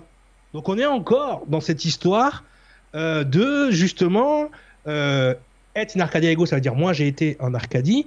Tu peux dire aussi euh, et, euh, euh, c'est Et in Arcadia Ego, arcan, Tego Arcana Dei, cache tout, va-t'en, je cache les secrets de Dieu, tu vois. Et il y a Rego, où c'est régie, enfin ça veut dire reine de, de décret divin, des Dei facto. Et là tu te dis, non mais attends, dans une phrase, ils ont mis trois anagrammes et les trois ont une signification qui vient soit décoder ce tableau, soit décoder l'histoire, soit décoder un secret, et c'est incroyable parce que tu retrouves ça jusqu'au Canada. Moi, j'ai retrouvé des traces de ça au Canada. Le- ce qu'on appelle l'Acadie. euh, voilà, les- t'as, t'as les, euh, les Indiennes Micmac, elles sont là en train de broder des, drapeaux blancs avec des croix rouges, avec une étoile et une demi-lune. Bon, ça, c'était la faction ésotérique des Templiers, on le sait. Pourquoi des, des squaws au plein milieu là-haut du Canada, elles sont en train de broder des trucs comme ça Tu vois le délire ou pas? Et dans un endroit qui s'appelle Arcadie. Bon, tu sais, à un moment donné, quand tu commences à, relier les choses entre elles, tu, es parti en mode Indiana Jones. Moi, quand j'étais petit, je voulais jouer à Indiana Jones, mais là, je l'ai fait en grandeur nature. hein. Je vous le dis, c'est génial. Vous vous éclatez. Mais faites-le. Au lieu de dire, ouais, mais ça, c'est des conneries. Sors de ton canapé avant de parler, fais. Et après, tu verras. Et moi-même, en ayant fait tout ça, je n'ai pas de certitude. Attention, les gens. Faut être euh, reconnaître qu'il n'y a pas de certitude. Donc voilà, le fameux tableau qui serait à Nicolas Poussin. Alors, ce qu'il faut savoir, c'est que euh, il a été passé au rayon X au Vatican. Et en bas, il y a les initiales NP de Nicolas Poussin. Le- Monsieur Cohen du Louvre, si tu m'entends, Monsieur Cohen, il faut reconnaître ce tableau. C'est pas bien ce que tu fais. Euh, ne veut pas le reconnaître comme étant Nicolas Poussin. Il veut pas le reconnaître comme étant Nicolas Poussin, qui rentre dans justement euh, la série des bergers d'Arcadie, qui sont tous au Louvre. hein. Euh, parce que le monsieur qui a trouvé ça, forcément, ça lui revient à lui. Et je te dis pas les millions que ça vaut. Il a un certain âge, ce monsieur. Donc je soupçonne le, Louvre d'attendre que ce monsieur passe l'arme à gauche pour pouvoir le reconnaître. Parce que quand il va faire des conférences dans le monde, monsieur le, conservateur du Louvre, il, il, il expose ce tableau quand même dans les. Ah oui. Ah, mais il veut pas le reconnaître. Par contre, le Vatican l'a reconnu. Dans l'histoire, même l'actrice Claudia Cardinal a aidé, donc on peut le dire son nom, hein, il s'appelle Robert Thiers, a aidé, euh, moi je l'appelle Papy Robert, il est génial. Ce monsieur, c'est génial. J'ai fait un reportage avec lui, j'ai mis le micro, je l'ai écouté parler. C'était incroyable. Le gars, c'est James Bond. C'est incroyable. Si un jour vous avez la chance de voir cette interview de Robert Thiers, c'est incroyable. Il me racontait comment, euh, comment le roi Louis XIV était cocu et tout. Il a tout. Il a des lettres manuscrites. euh, Enfin, c'est bon. La vraie histoire est chez lui. hein. Fernand Nathan peut aller se coucher. Il faut aller voir Robert Thiers. Lui, il a la vraie histoire. Bon, enfin bref. Et donc, ce, tableau nous a amené donc à faire ces recherches-là. Et justement, mon savoir du Da Vinci Code entre guillemets euh, m'a aidé à décoder certains trucs. Je suis loin d'avoir tout décodé. Monsieur Thiers, il fait des anamorphoses du tableau. Il, il trouve des trucs. Enfin, c'est on est dans un autre level de décodage. Mais en tout cas, voilà. Hop. Donc, le Graal est-il le féminin sacré? Donc, on arrive à un moment dans le film où on va voir. euh, donc, on, euh, ils s'échappent parce qu'ils sont poursuivis par la police. Bon, je ne vous fais pas euh, tout le scénario.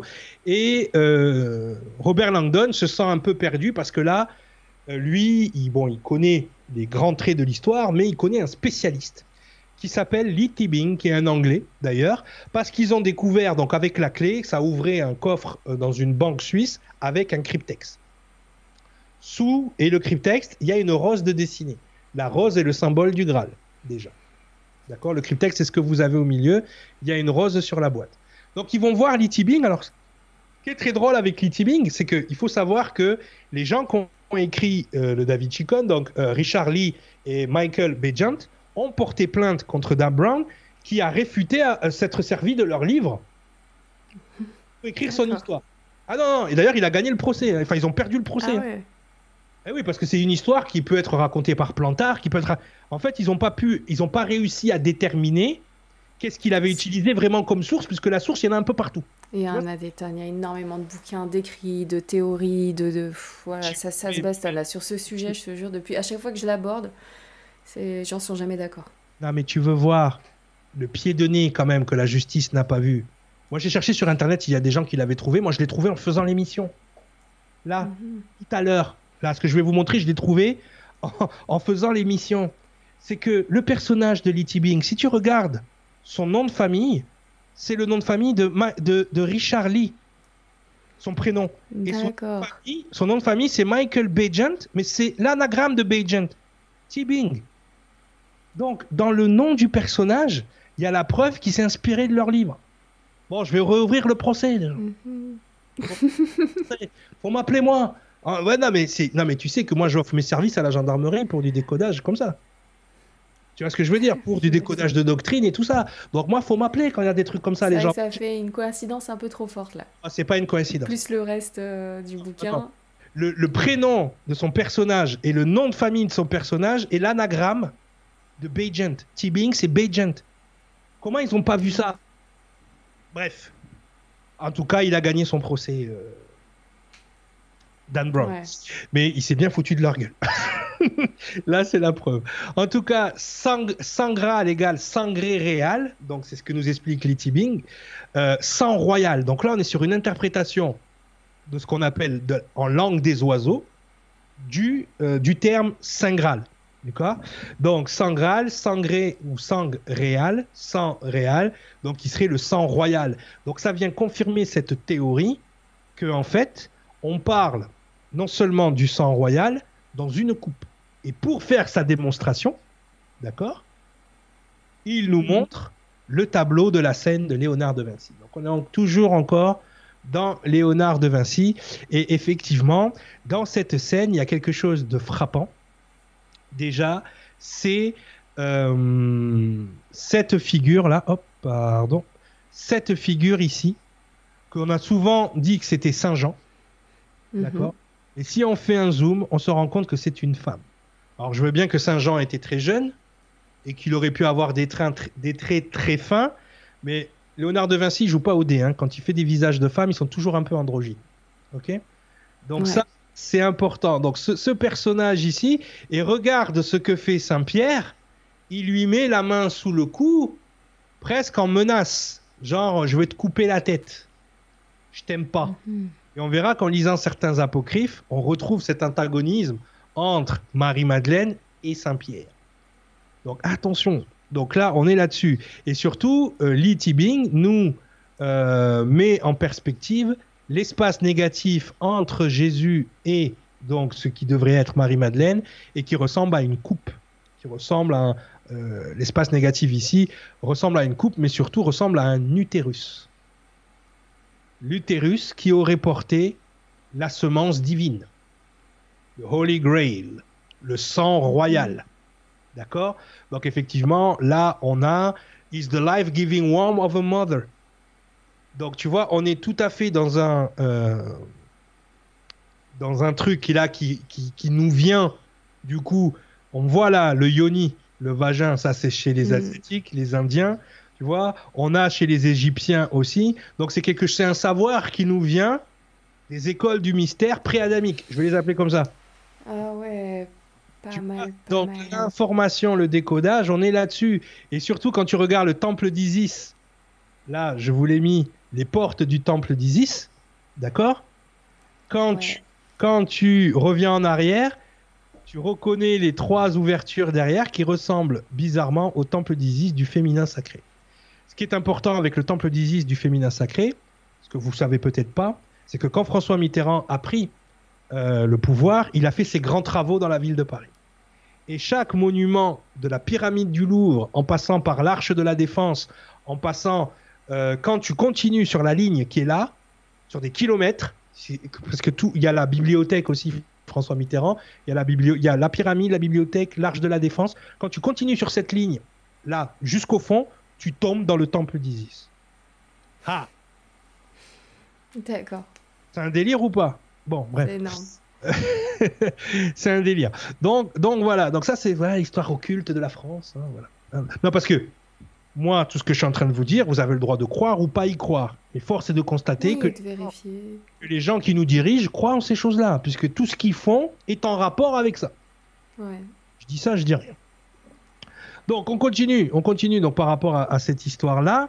Donc on aurait eu cette euh, cette union donc entre Yeshua ben Youssef et Maria Magdalena qui était elle-même et ça c'est le pape Jean-Paul II qui l'a reconnu enfin euh, avant de mourir qu'elle n'était pas une prostituée mais qu'elle elle était une descendante du roi d'Égypte.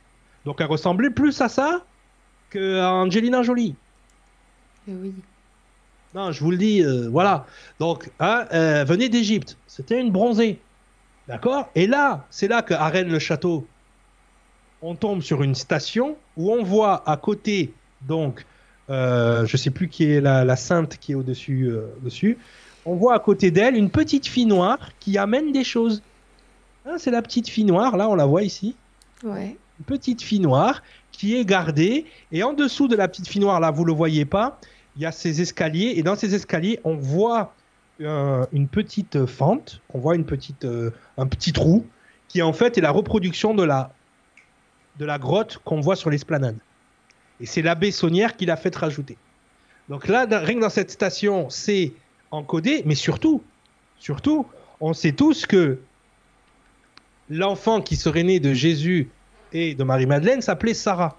Et quand on va pas si loin de Rennes-le-Château, qu'on va vers les Pyrénées-Orientales et qu'on va vers la ville de Sainte-Marie de la Mer, on a une vierge noire, de couleur noire, qui est d'ailleurs la vierge des gitans. C'est euh, la.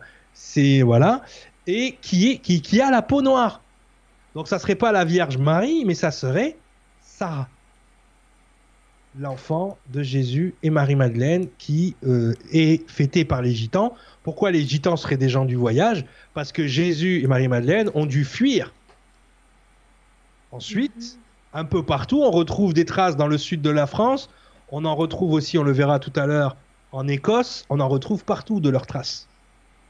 Donc ça, c'est important. Et donc, Sarah aurait donné naissance à une lignée donc de, de- des futurs rois mérovingiens. C'est ça l'histoire de Holy Grail, Holy Blood.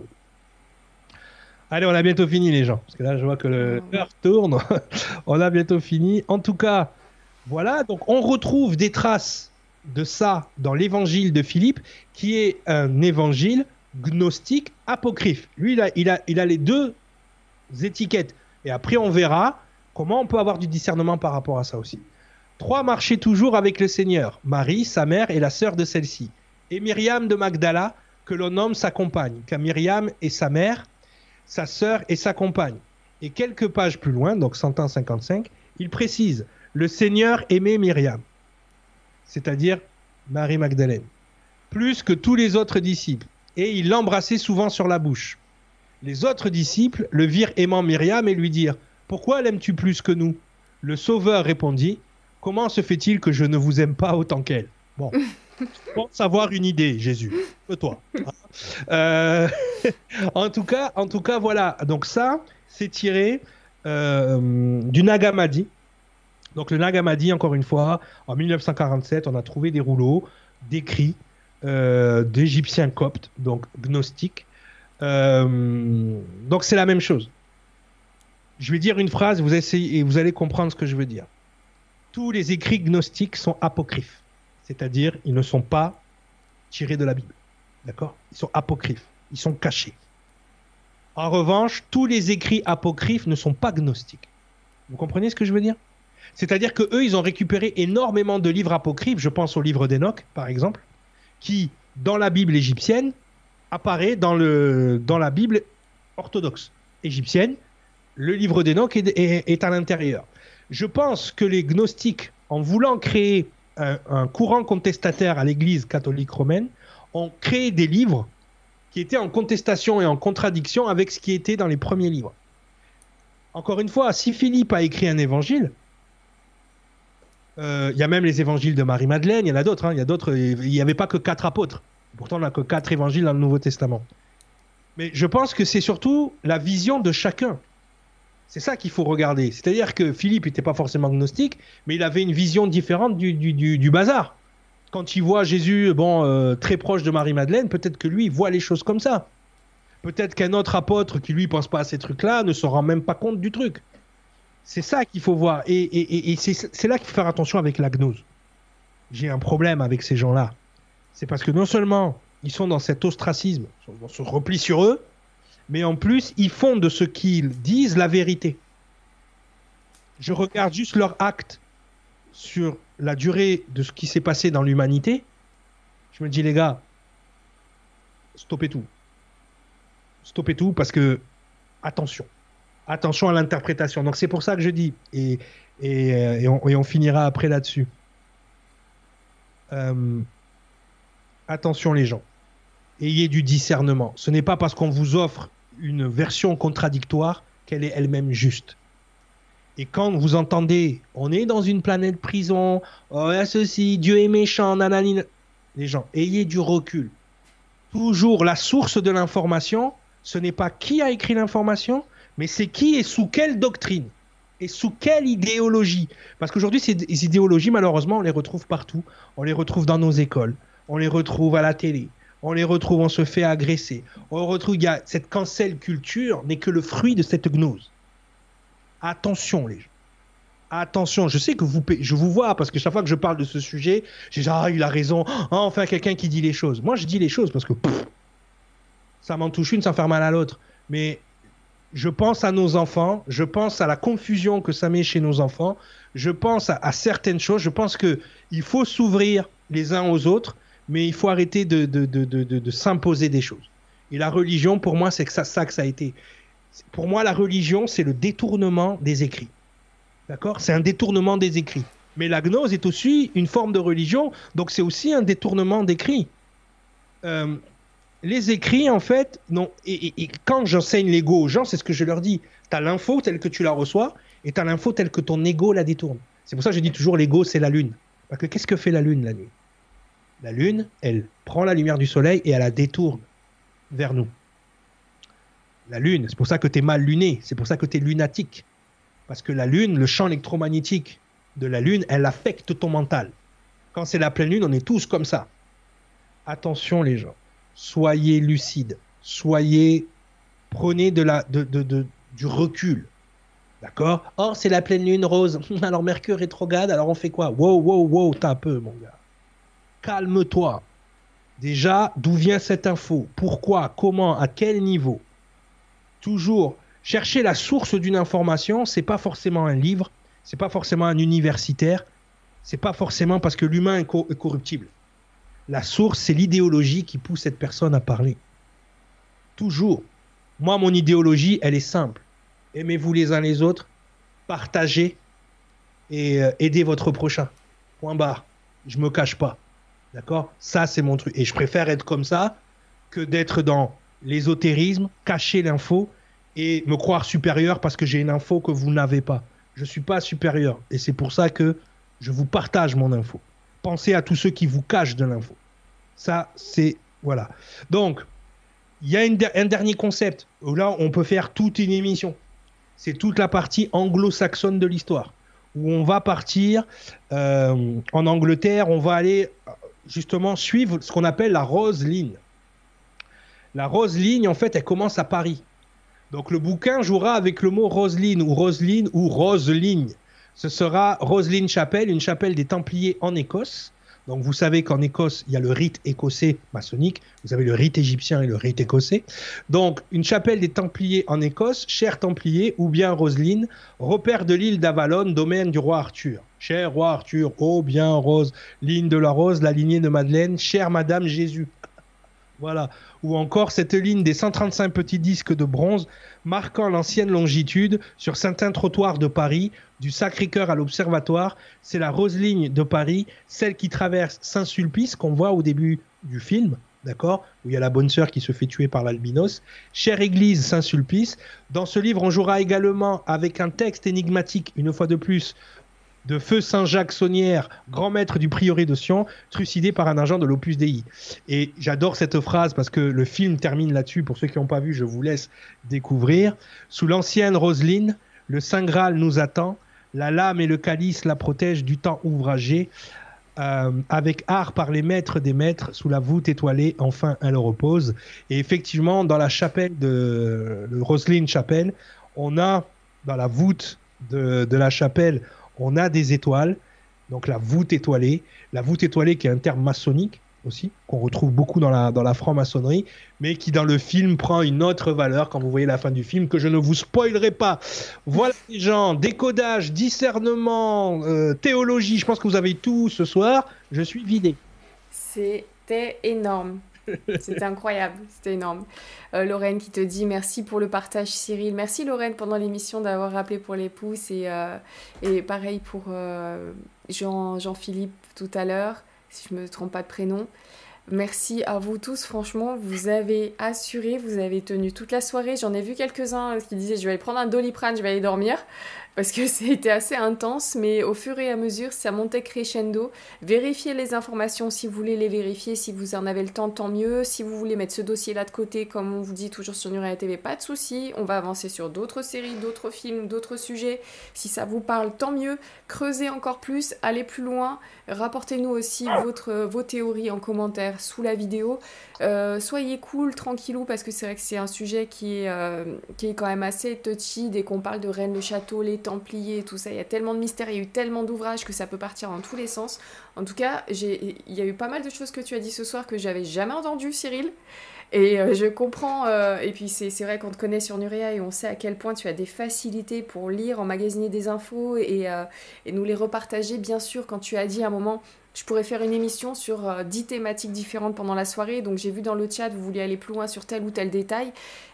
Forcément, si on peut faire une émission sur chacune des thématiques, des, des grandes thématiques, Cyril n'a pas eu le temps de tout dire ce soir, donc Cyril, voilà, je le dis direct en vidéo. Surtout, surtout, surtout, je tiens à dire, parce que je sais qu'il y a des spécialistes du sujet, je ne suis pas un expert du sujet, je me suis uniquement basé sur ce qu'il y a dans le film, encore une fois, qui, je ne suis pas sorti des, des, euh, des sentiers battus. Les gens qui sont spécialistes, ils n'ont rien appris, ils ont même des, certainement des choses qui sont romancés, hein, c'est ce que je vous dis depuis le début, et qui ne sont pas justes et qui ne sont pas vrais euh, par rapport à tout ça. C'est pour ça, moi, même quand j'ai entendu les histoires de la Baby Goo là-bas, j'ai pété un câble. J'ai dit, mais on peut faire un film là, pourquoi il n'y a pas de film? Parce que euh, tu comprends? Voilà. Donc en fait, c'est juste énorme. L'info là est intarissable. Et ça m'étonne pas que tout à l'heure, c'est euh, ma poteau Audrey qui disait que ça a déclenché un truc. Dans... Moi, en fait, le livre, c'est ça en fait qu'il a fait peu importe la véracité de l'info, de la justesse de l'info qu'on a donnée ce soir. Ce qui compte, c'est l'encodage, le décodage et ce que ça, la zone du cerveau que ça vient allumer chez vous. C'est-à-dire ce pont entre votre cerveau droit qui lui décode la symbologie et votre cerveau gauche qui lui va décoder l'histoire. Et c'est pour ça que quand tu, tu décodes un écrit sacré, encore une fois, il y a toute une partie qui doit être décodée avec ton cerveau droit que si tu n'as que le cerveau gauche allumé, tu ne peux même pas entrevoir. Donc encore une fois, il y a des gens qui ont étudié, je, repense encore à Rudy qui avait fait même une bande dessinée, qui avait fait un, super travail là-dessus. Euh, voilà. Michel Dessay. Voilà, Michel Dessay. Comme dit euh, Brillante Andrea pour compléter. Parfait. Et voilà. si vous voulez vraiment rentrer dans les détails, il faut aller voir. Moi, moi, en fait, pourquoi je peux parler de tout, c'est parce que je suis spécialiste de rien. Mais en revanche, ce dont je vous parle, j'ai pris mon sac à dos, je suis allé sur place, j'ai étudié le sujet. Voilà, ça c'est quelque chose, l'honnêteté que je peux vous donner, elle est là. C'est pas, j'invente pas des trucs. Voilà, ça c'est des choses, c'est mon expérience personnelle que je vous partage. Et ce savoir là, encore une fois, il n'y a rien d'extraordinaire, encore une fois. Ce, ce secret qui est là, il n'embête qu'une partie du Vatican qui est euh, perché sur ses dogmes, et puis point final. Ça n'enlève rien à la vie du, du, Christ, la vie historique du Christ, ça n'enlève rien au message spirituel du Christ non plus, de savoir qu'il a eu, à un moment donné, peut-être une femme et des enfants. Je veux dire, ça enlève quoi? Ça rajoute quoi? Comme je vous dis, ça n'embête qu'une certaine partie de l'Église, certainement, mais nous, on n'est pas des religieux. Donc... Non, mais après, tu sais, en tant que femme, on a eu l'habitude, au fur et à mesure, d'apprendre euh, après coup quelle était vraiment l'histoire des femmes, des grandes femmes de pouvoir et tout ça. Donc là, c'est même pas étonnant que sur un, sujet aussi énorme que Jésus et ce qui a pu lui arriver, qu'on retire les femmes même de son entourage proche, même sur le tableau, voilà, euh, même, euh, voilà. Et, et, qu'en plus, si sa femme est noire, alors là, non seulement on retire d'abord la couleur, ensuite la femme. Donc, Je voudrais faire un message aux féministes qui disent que la religion chrétienne est une, religion patriarcale. Non, non. C'est peut-être la Elle seule. est devenue patriarcale. Non, non, mais c'est peut-être la seule religion qui fait autant de place à Marie qu'à Jésus. C'est-à-dire que tu as, mm. deux figures, tu as un masculin et un féminin. Marie-Madeleine a une forte euh, aussi importance. Donc, mais, ah, mais c'est pareil. Si tu te bases sur Léon dit et que sur l'aspect, qu'est-ce qui est patriarcal dans la, dans la religion chrétienne? C'est la religion en fait c'est l'idéologie, la structure de pensée religieuse. Mais le livre qui est derrière, lui, mais pas du tout. Oui, voilà, c'est ça. Mais après, il y a tellement d'autres religions, la religion musulmane aussi. Enfin, je me suis jamais vraiment retrouvée en tant que femme dans, les, dans, les, religions.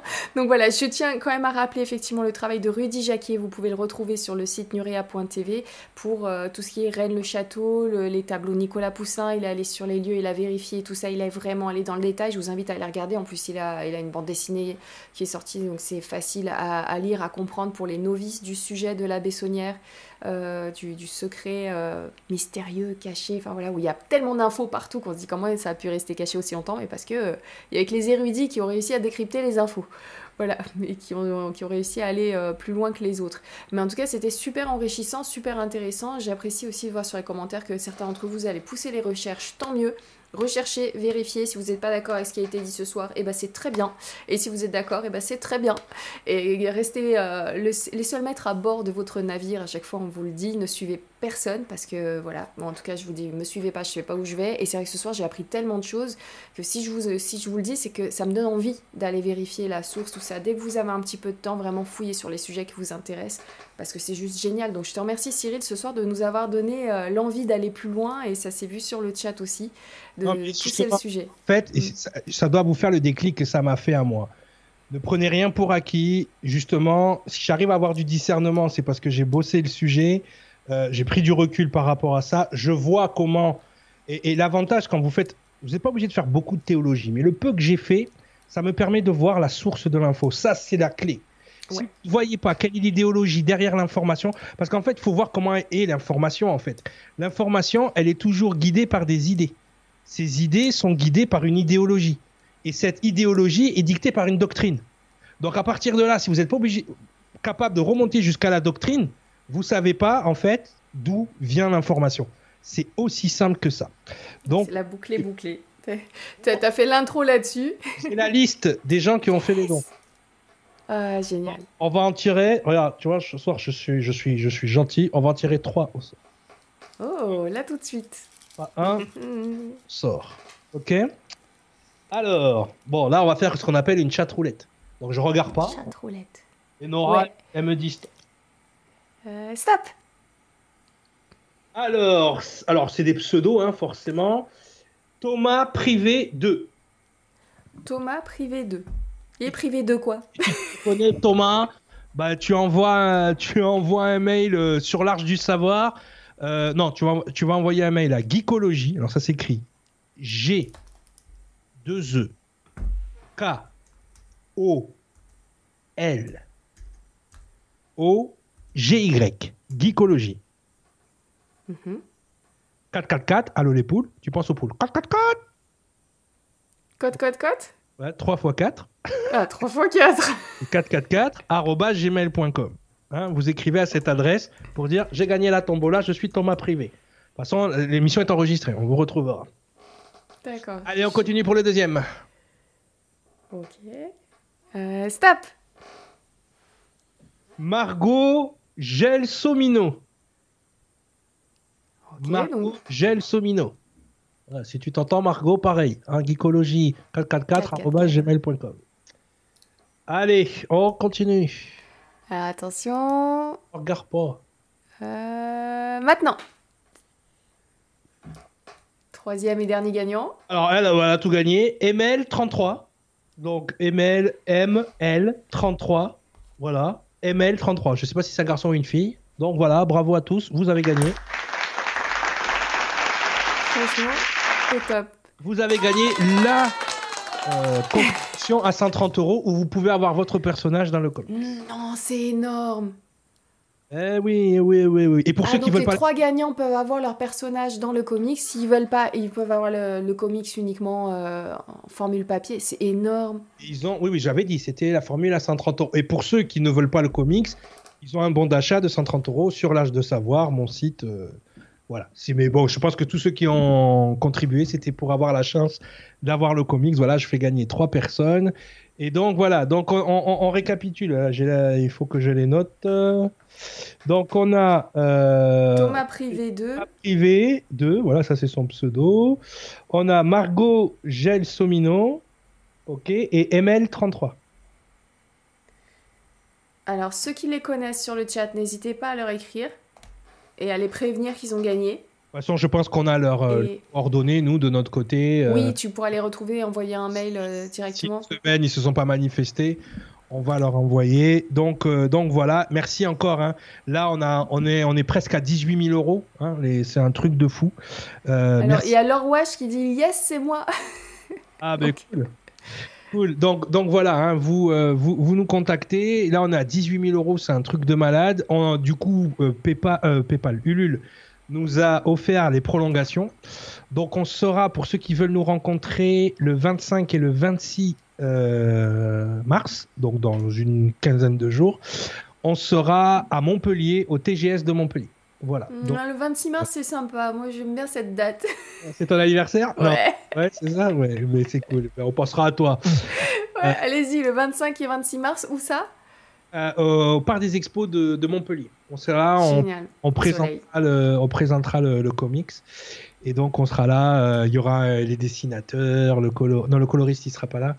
Mais euh, on sera là. On présentera aussi nos, nos projets geeks, entre guillemets, parce que ce que je fais là avec vous, je le fais aussi, mais du côté des super-héros, des codages, des films et tout ça.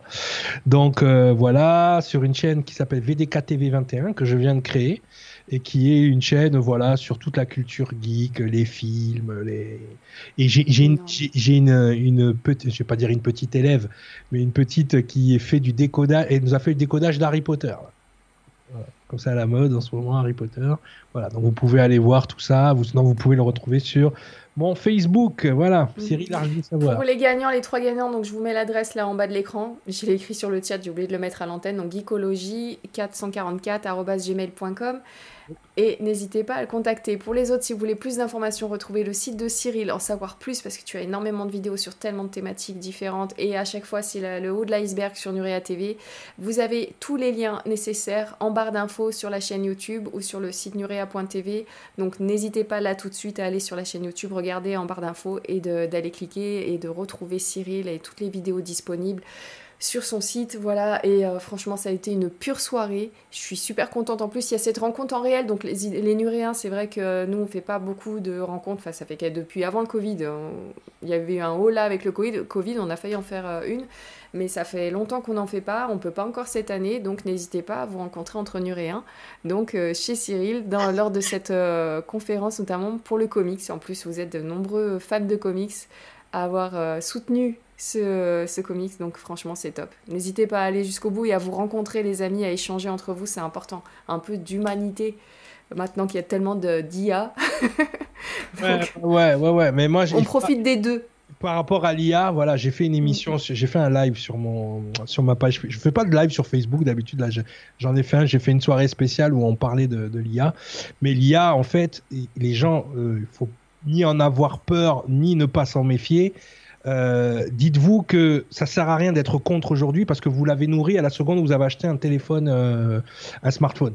C'est-à-dire que ce truc-là se nourrit depuis des années de vos comportements, de vos informations, de l'information qu'on lui insère. Si vous, si vous voulez que ça s'arrête, il faut arrêter l'ordinateur. Là, ce soir, avec notre émission, on a nourri l'intelligence artificielle. On ne fait que ça depuis des années. Donc, je pense que le- le mieux à faire, c'est de vraiment d'apprivoiser l'outil, de regarder ce que c'est déjà pour savoir si c'est positif ou, ou négatif. Moi, je fais du marketing, donc je m'en sers et elle m'aide un truc de fou. Je gagne des heures et des heures. Là, j'ai mon assistant Tot qui m'aide aussi euh, dans, ma publicité, mon marketing. Mais attention, voilà, euh, l'IA, elle va devenir ce que nous, on en fait. Donc le mieux, c'est, là où je suis content, c'est que le peuple se l'est approprié. Ça veut dire que le peuple sait ce que c'est. C'est-à-dire qu'il y a énormément de gens qui l'utilisent en ce moment et que plus on va la nourrir avec des choses positives, plus elle sera positive. Si on la nourrit avec des choses négatives, donc j'ai l'impression que c'est nous qui avons la clé par rapport à ça. Et n'oubliez pas que vous-même, vous êtes une intelligence artificielle biologique. N'oubliez pas ça. L'intelligence qui vous a créé beaucoup plus intelligente que vous. Et pourtant, vous êtes autonome aujourd'hui. D'accord? La nature, c'est elle qui vous a programmé. Vous la détruisez. Donc, avant de critiquer l'IA, l'IA, critiquez-vous vous-même de comment vous vous comportez envers les autres, de comment vous vous comportez envers la nature. Et à partir de là, vous pourrez donner des leçons à la machine. Pour l'instant, en tant que civilisation, en tant qu'intelligence artificielle biologique, euh, on n'y est pas en fait. Il y a quand même nos cellules qui travaillent à des niveaux stratosphériques qui dépassent tous les ordinateurs du monde et on n'en prend pas soin. Donc, vous voyez, si l'IA un jour elle se retourne contre vous, c'est parce que vous n'aurez pas fait le nécessaire de la même manière que vous faites pas le nécessaire envers la nature. Donc je pense que ce truc-là, effectivement, c'est une bascule pour l'humanité, c'est une bascule. On va arriver, on va consommer l'IA en fait comme si c'était de l'électricité ou comme si c'était de l'internet ou comme si c'était de l'eau. C'est-à-dire que on va dédouaner l'être humain de certaines de certaines informations. ça veut dire que vous allez avoir du temps cérébral, vous allez avoir des zones cérébrales qui vont pouvoir travailler pour de meilleures choses. Donc en fait, on peut utiliser Léa pour devenir une meilleure espèce parce qu'il y aura plein d'informations dont on n'aura plus besoin. Apprendre que Louis XIV c'était le roi soleil à l'école, vous avez perdu du temps et aujourd'hui ça vous sert à rien. D'accord? Ça, l'IA va s'en occuper. Ce genre d'informations-là, vous n'aurez plus besoin de l'avoir en tête. Vous aurez juste besoin d'être ici et maintenant parce que on va libérer votre cerveau de plein de tâches qui ne vous servent à rien. Donc ça, ça, moi pour moi, l'IA en tant que neuroergonomiste, c'est top. Après, il va falloir faire attention que quand ce truc-là va devenir autonome, il soit bien programmé. Mais sachez une chose, si pour ceux qui savent comment ça fonctionne, chaque chose qu'on fait sur Internet la nourrit. Donc, soyez bienveillants, soyez intelligents, soyez smart, arrêtez les réseaux sociaux négatifs, Twitter, machin, parce que ils ont branché l'IA à Twitter. Au bout d'une heure ou deux, elle était devenue raciste et violente. Oui, c'est vrai. Donc, ça prouve bien que ce réseau social, ça va pas. D'accord? Donc, faites attention effectivement à comment, voilà. Moi, je pense que je l'utilise tous les jours, je l'étudie avant de dire c'est bien, c'est pas bien, comme d'habitude. Je me mets les, mains dedans. À date, l'IA qui est là, vous n'avez rien à craindre. C'est un exécutant, c'est un assistant. Mais c'est Jarvis, quoi, dans Iron Man, quoi. C'est pareil. Euh, ouais, j'ai besoin d'un texte pour mon site, euh, ça raconte ça, ça, ça, ça, ça. Le texte, en fait, ce que vous avez entendu tout à l'heure, mon personnage là que je vous ai mis à l'écran, j'ai fait l'image sur Midjourney. Donc, c'est-à-dire que je lui ai rentré le personnage de ma bande dessinée. J'ai dit, je veux le père de ce personnage. Je veux qu'il soit le dieu Thoth et je veux euh, qu'il soit de telle ou telle couleur. Donc, il m'a dessiné le personnage. J'ai récupéré l'image. Ensuite, je suis allé sur ChatGPT. J'ai fait, vas-y, fais-moi une présentation du film David Chicone. Il m'a sorti la présentation du film David Chicone. J'ai pris un logiciel qui s'appelle DID. J'ai mis l'image, j'ai mis le texte. J'ai dit maintenant anime. Et hop, il lui a donné vie. Et donc, j'ai un personnage qui vous a parlé là tout à l'heure, basé sur une image créée par l'intelligence artificielle, un texte créé par l'intelligence artificielle qui vous a parlé. L'information était juste. Il n'a rien, sor- il a rien sorti de, de fou. J'aurais été sur Google, faire copier-coller sur le synopsis du film avec une image à côté, c'était pareil. Sauf que là, hop, maintenant les trois sont associés, ça s'appelle Chat DID. Hop, maintenant j'ai mon avatar. Dès que je lui demande un truc, il me répond en parlant. J'ai créé la vie. voilà. Donc, euh, mais c'est une vie. Ouais, elle n'est pas consciente d'elle-même encore. Tu vois, donc c'est bien. C'est bien. Après, quand on va Juste- apprendre les émotions, on verra. Une info qui est revenue au fil de la soirée, il faudra que tu fasses un truc sur les femmes sacrées. Euh, Et toutes Voilà. les femmes sont sacrées. C'est quoi cette histoire? Voilà, Samia qui dit les femmes sacrées, rien à dire s'il vous plaît, mais c'est revenu, il y avait plusieurs personnes qui ont parlé des femmes sacrées en général. Un jour, il faudra qu'on fasse une spéciale femme. Non, non, mais il y a un truc. Je veux pas me mettre les lobbies féministes aux, fesses. Mais il y a un truc que les féministes ont créé qui n'existe pas en fait. C'est-à-dire que les femmes, quand vous regardez la place de la femme dans l'histoire, d'accord, il y a juste une période qui est le 19e siècle où il y a une grosse industrialisation et les femmes, du coup, elles n'avaient pas la force physique de rentrer dans, sur des gros échafaudages, des trucs comme ça. Elles se sont mis un petit peu en retrait. Mais même pendant la guerre, pendant que les hommes sont à la guerre, les femmes sont importantes pour tenir la société. Il y a, quand on voit toutes les figures féminines dans l'histoire de France, ne serait-ce que de la France, ou même dans l'histoire du monde, ou même dans la mythologie, à quel moment les femmes n'ont pas leur place dans l'histoire? Mais ça, c'est un truc que les féministes, elles ont inventé. Parce qu'elles se basent sur un siècle, qui est le 19e siècle. Mais sorti de ce 19e siècle, mais les femmes sacrées, comme vous les appelez, ou les femmes divines, mais sont super importantes. Moi, j'ai j'ai des figures féminines dans mes, dans, mes, dans mes modèles autant que de figures masculines. Après, qu'il y en ait plus ou moins, c'est pas une question de, de supériorité ou d'infériorité.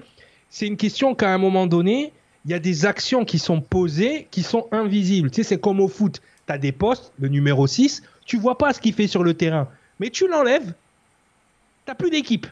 Tu plus, de- t'as plus de lien entre la défense et l'attaque. Mais pour moi, la femme, c'est ça. Tu enlèves la femme de la vie, il n'y a plus la vie vous faites un travail invisible qui est hyper important et que malheureusement, l'histoire, la façon dont elle est faite, on ne montre que le travail visible. Donc les femmes, il y a des femmes qui ont fait du travail visible, moins important mais qui est visible, et il y a des femmes qui ont fait un travail invisible extraordinaire. D'où le, truc, derrière chaque grand homme, il y a une grande femme qui se cache. Parce que je pense que si tu regardes l'énergie de base, tu as l'énergie passive et tu as l'énergie active. Bien évidemment, l'énergie active, elle va plus attirer ton attention que l'énergie passive. Mais si tu enlèves l'énergie passive, c'est-à-dire l'information à l'énergie active, tu fais n'importe quoi. Bah, si tu réécris l'histoire et que tu effaces aussi même l'énergie passive, ça devient n'importe quoi, encore pire. Parce que du coup, tu n'as même pas l'info. Et il y a eu une réécriture, il y a, il y a eu un manque de volonté de, de diffuser de l'information alors qu'elle existait, alors que les, personnes, les grandes personnes sont là. Vous pouvez juste regarder Secret d'Histoire avec Stéphane Bern.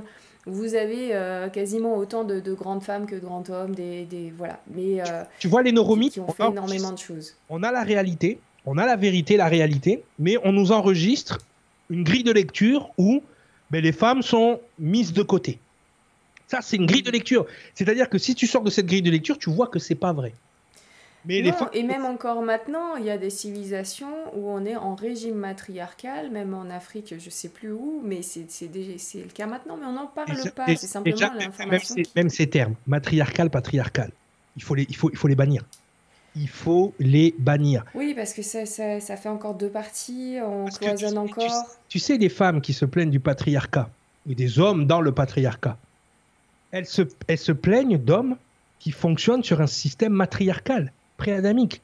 C'est-à-dire que, en fait, ce qu'elles se rendent pas compte, c'est que l'homme matriarcal, c'est lui le pervers narcissique. C'est lui qui n'a pas d'empathie. C'est lui qui est, qui est pas branché à, à l'univers, qui est branché juste à sa petite personne.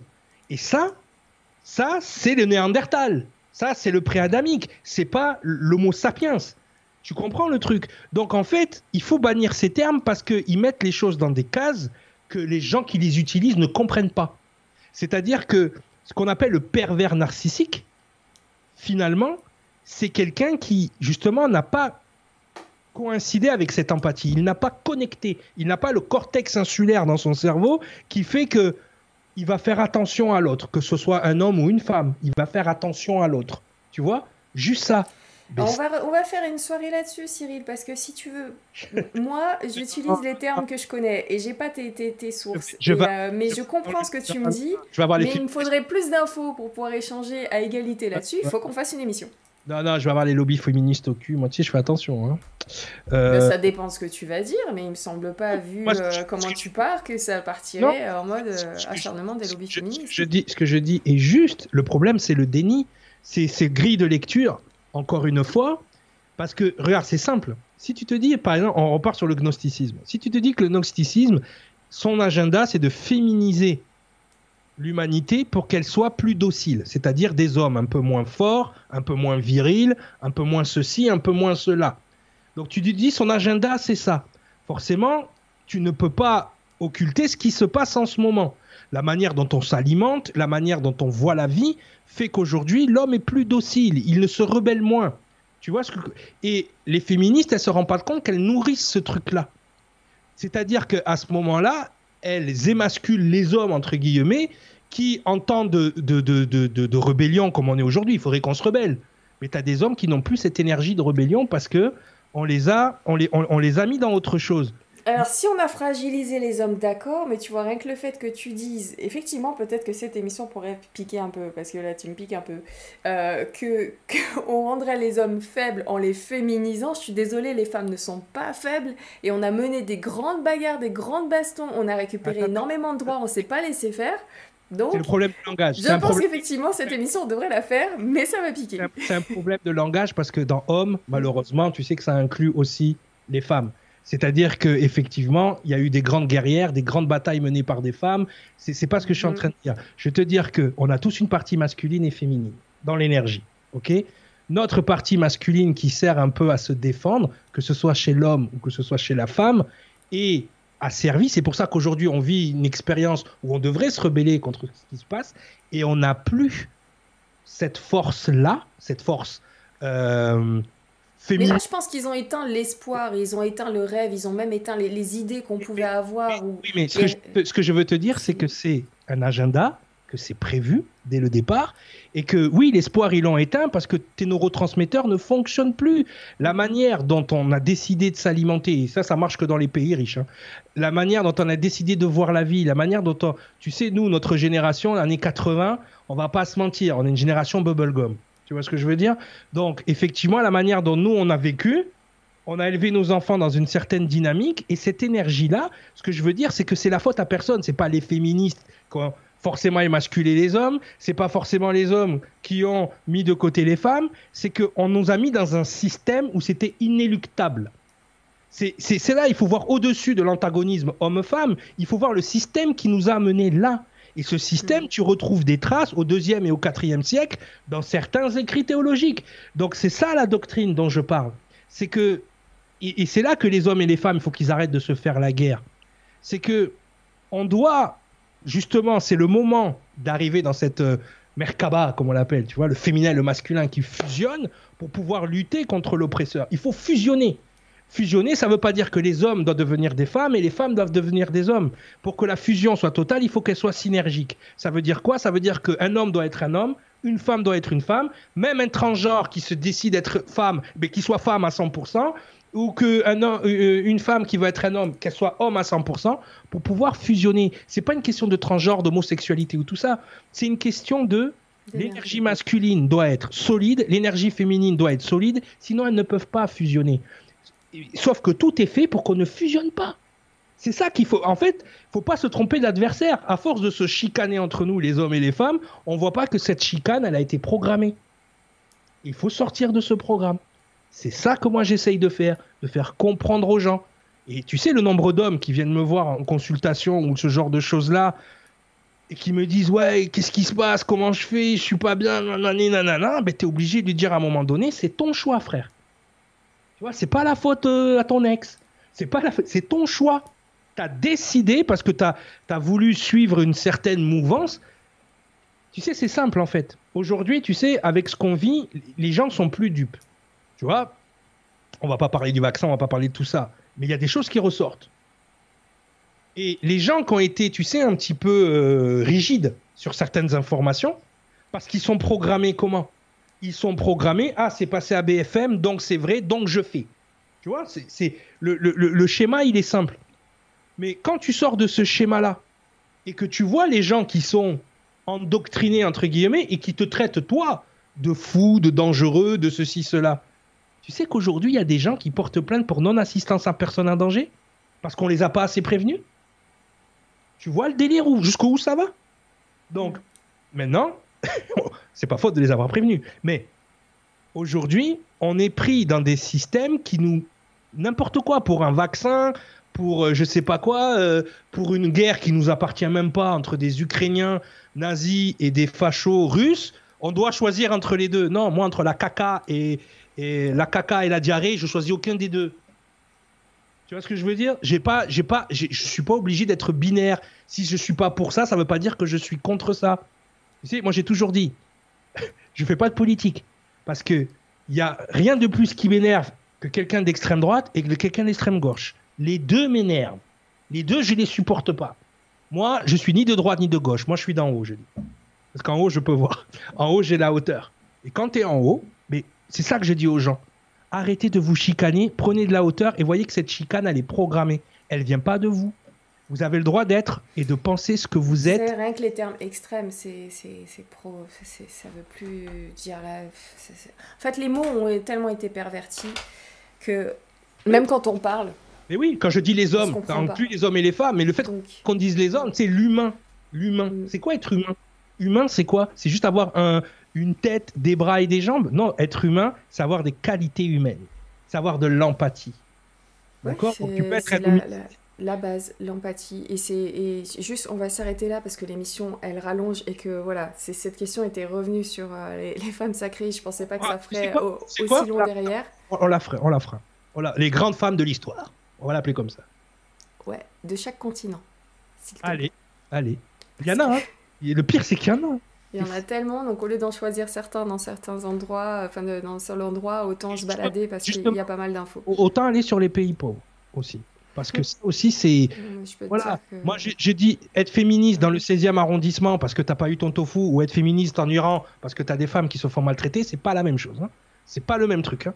Donc là, aussi, il faut montrer les grandes femmes. Tu sais, on, peut parler de Pocahontas, on peut parler de toutes ces femmes-là qui, qui, qui, ont lutté, qui, qui, qui ont sauvé leur peuple.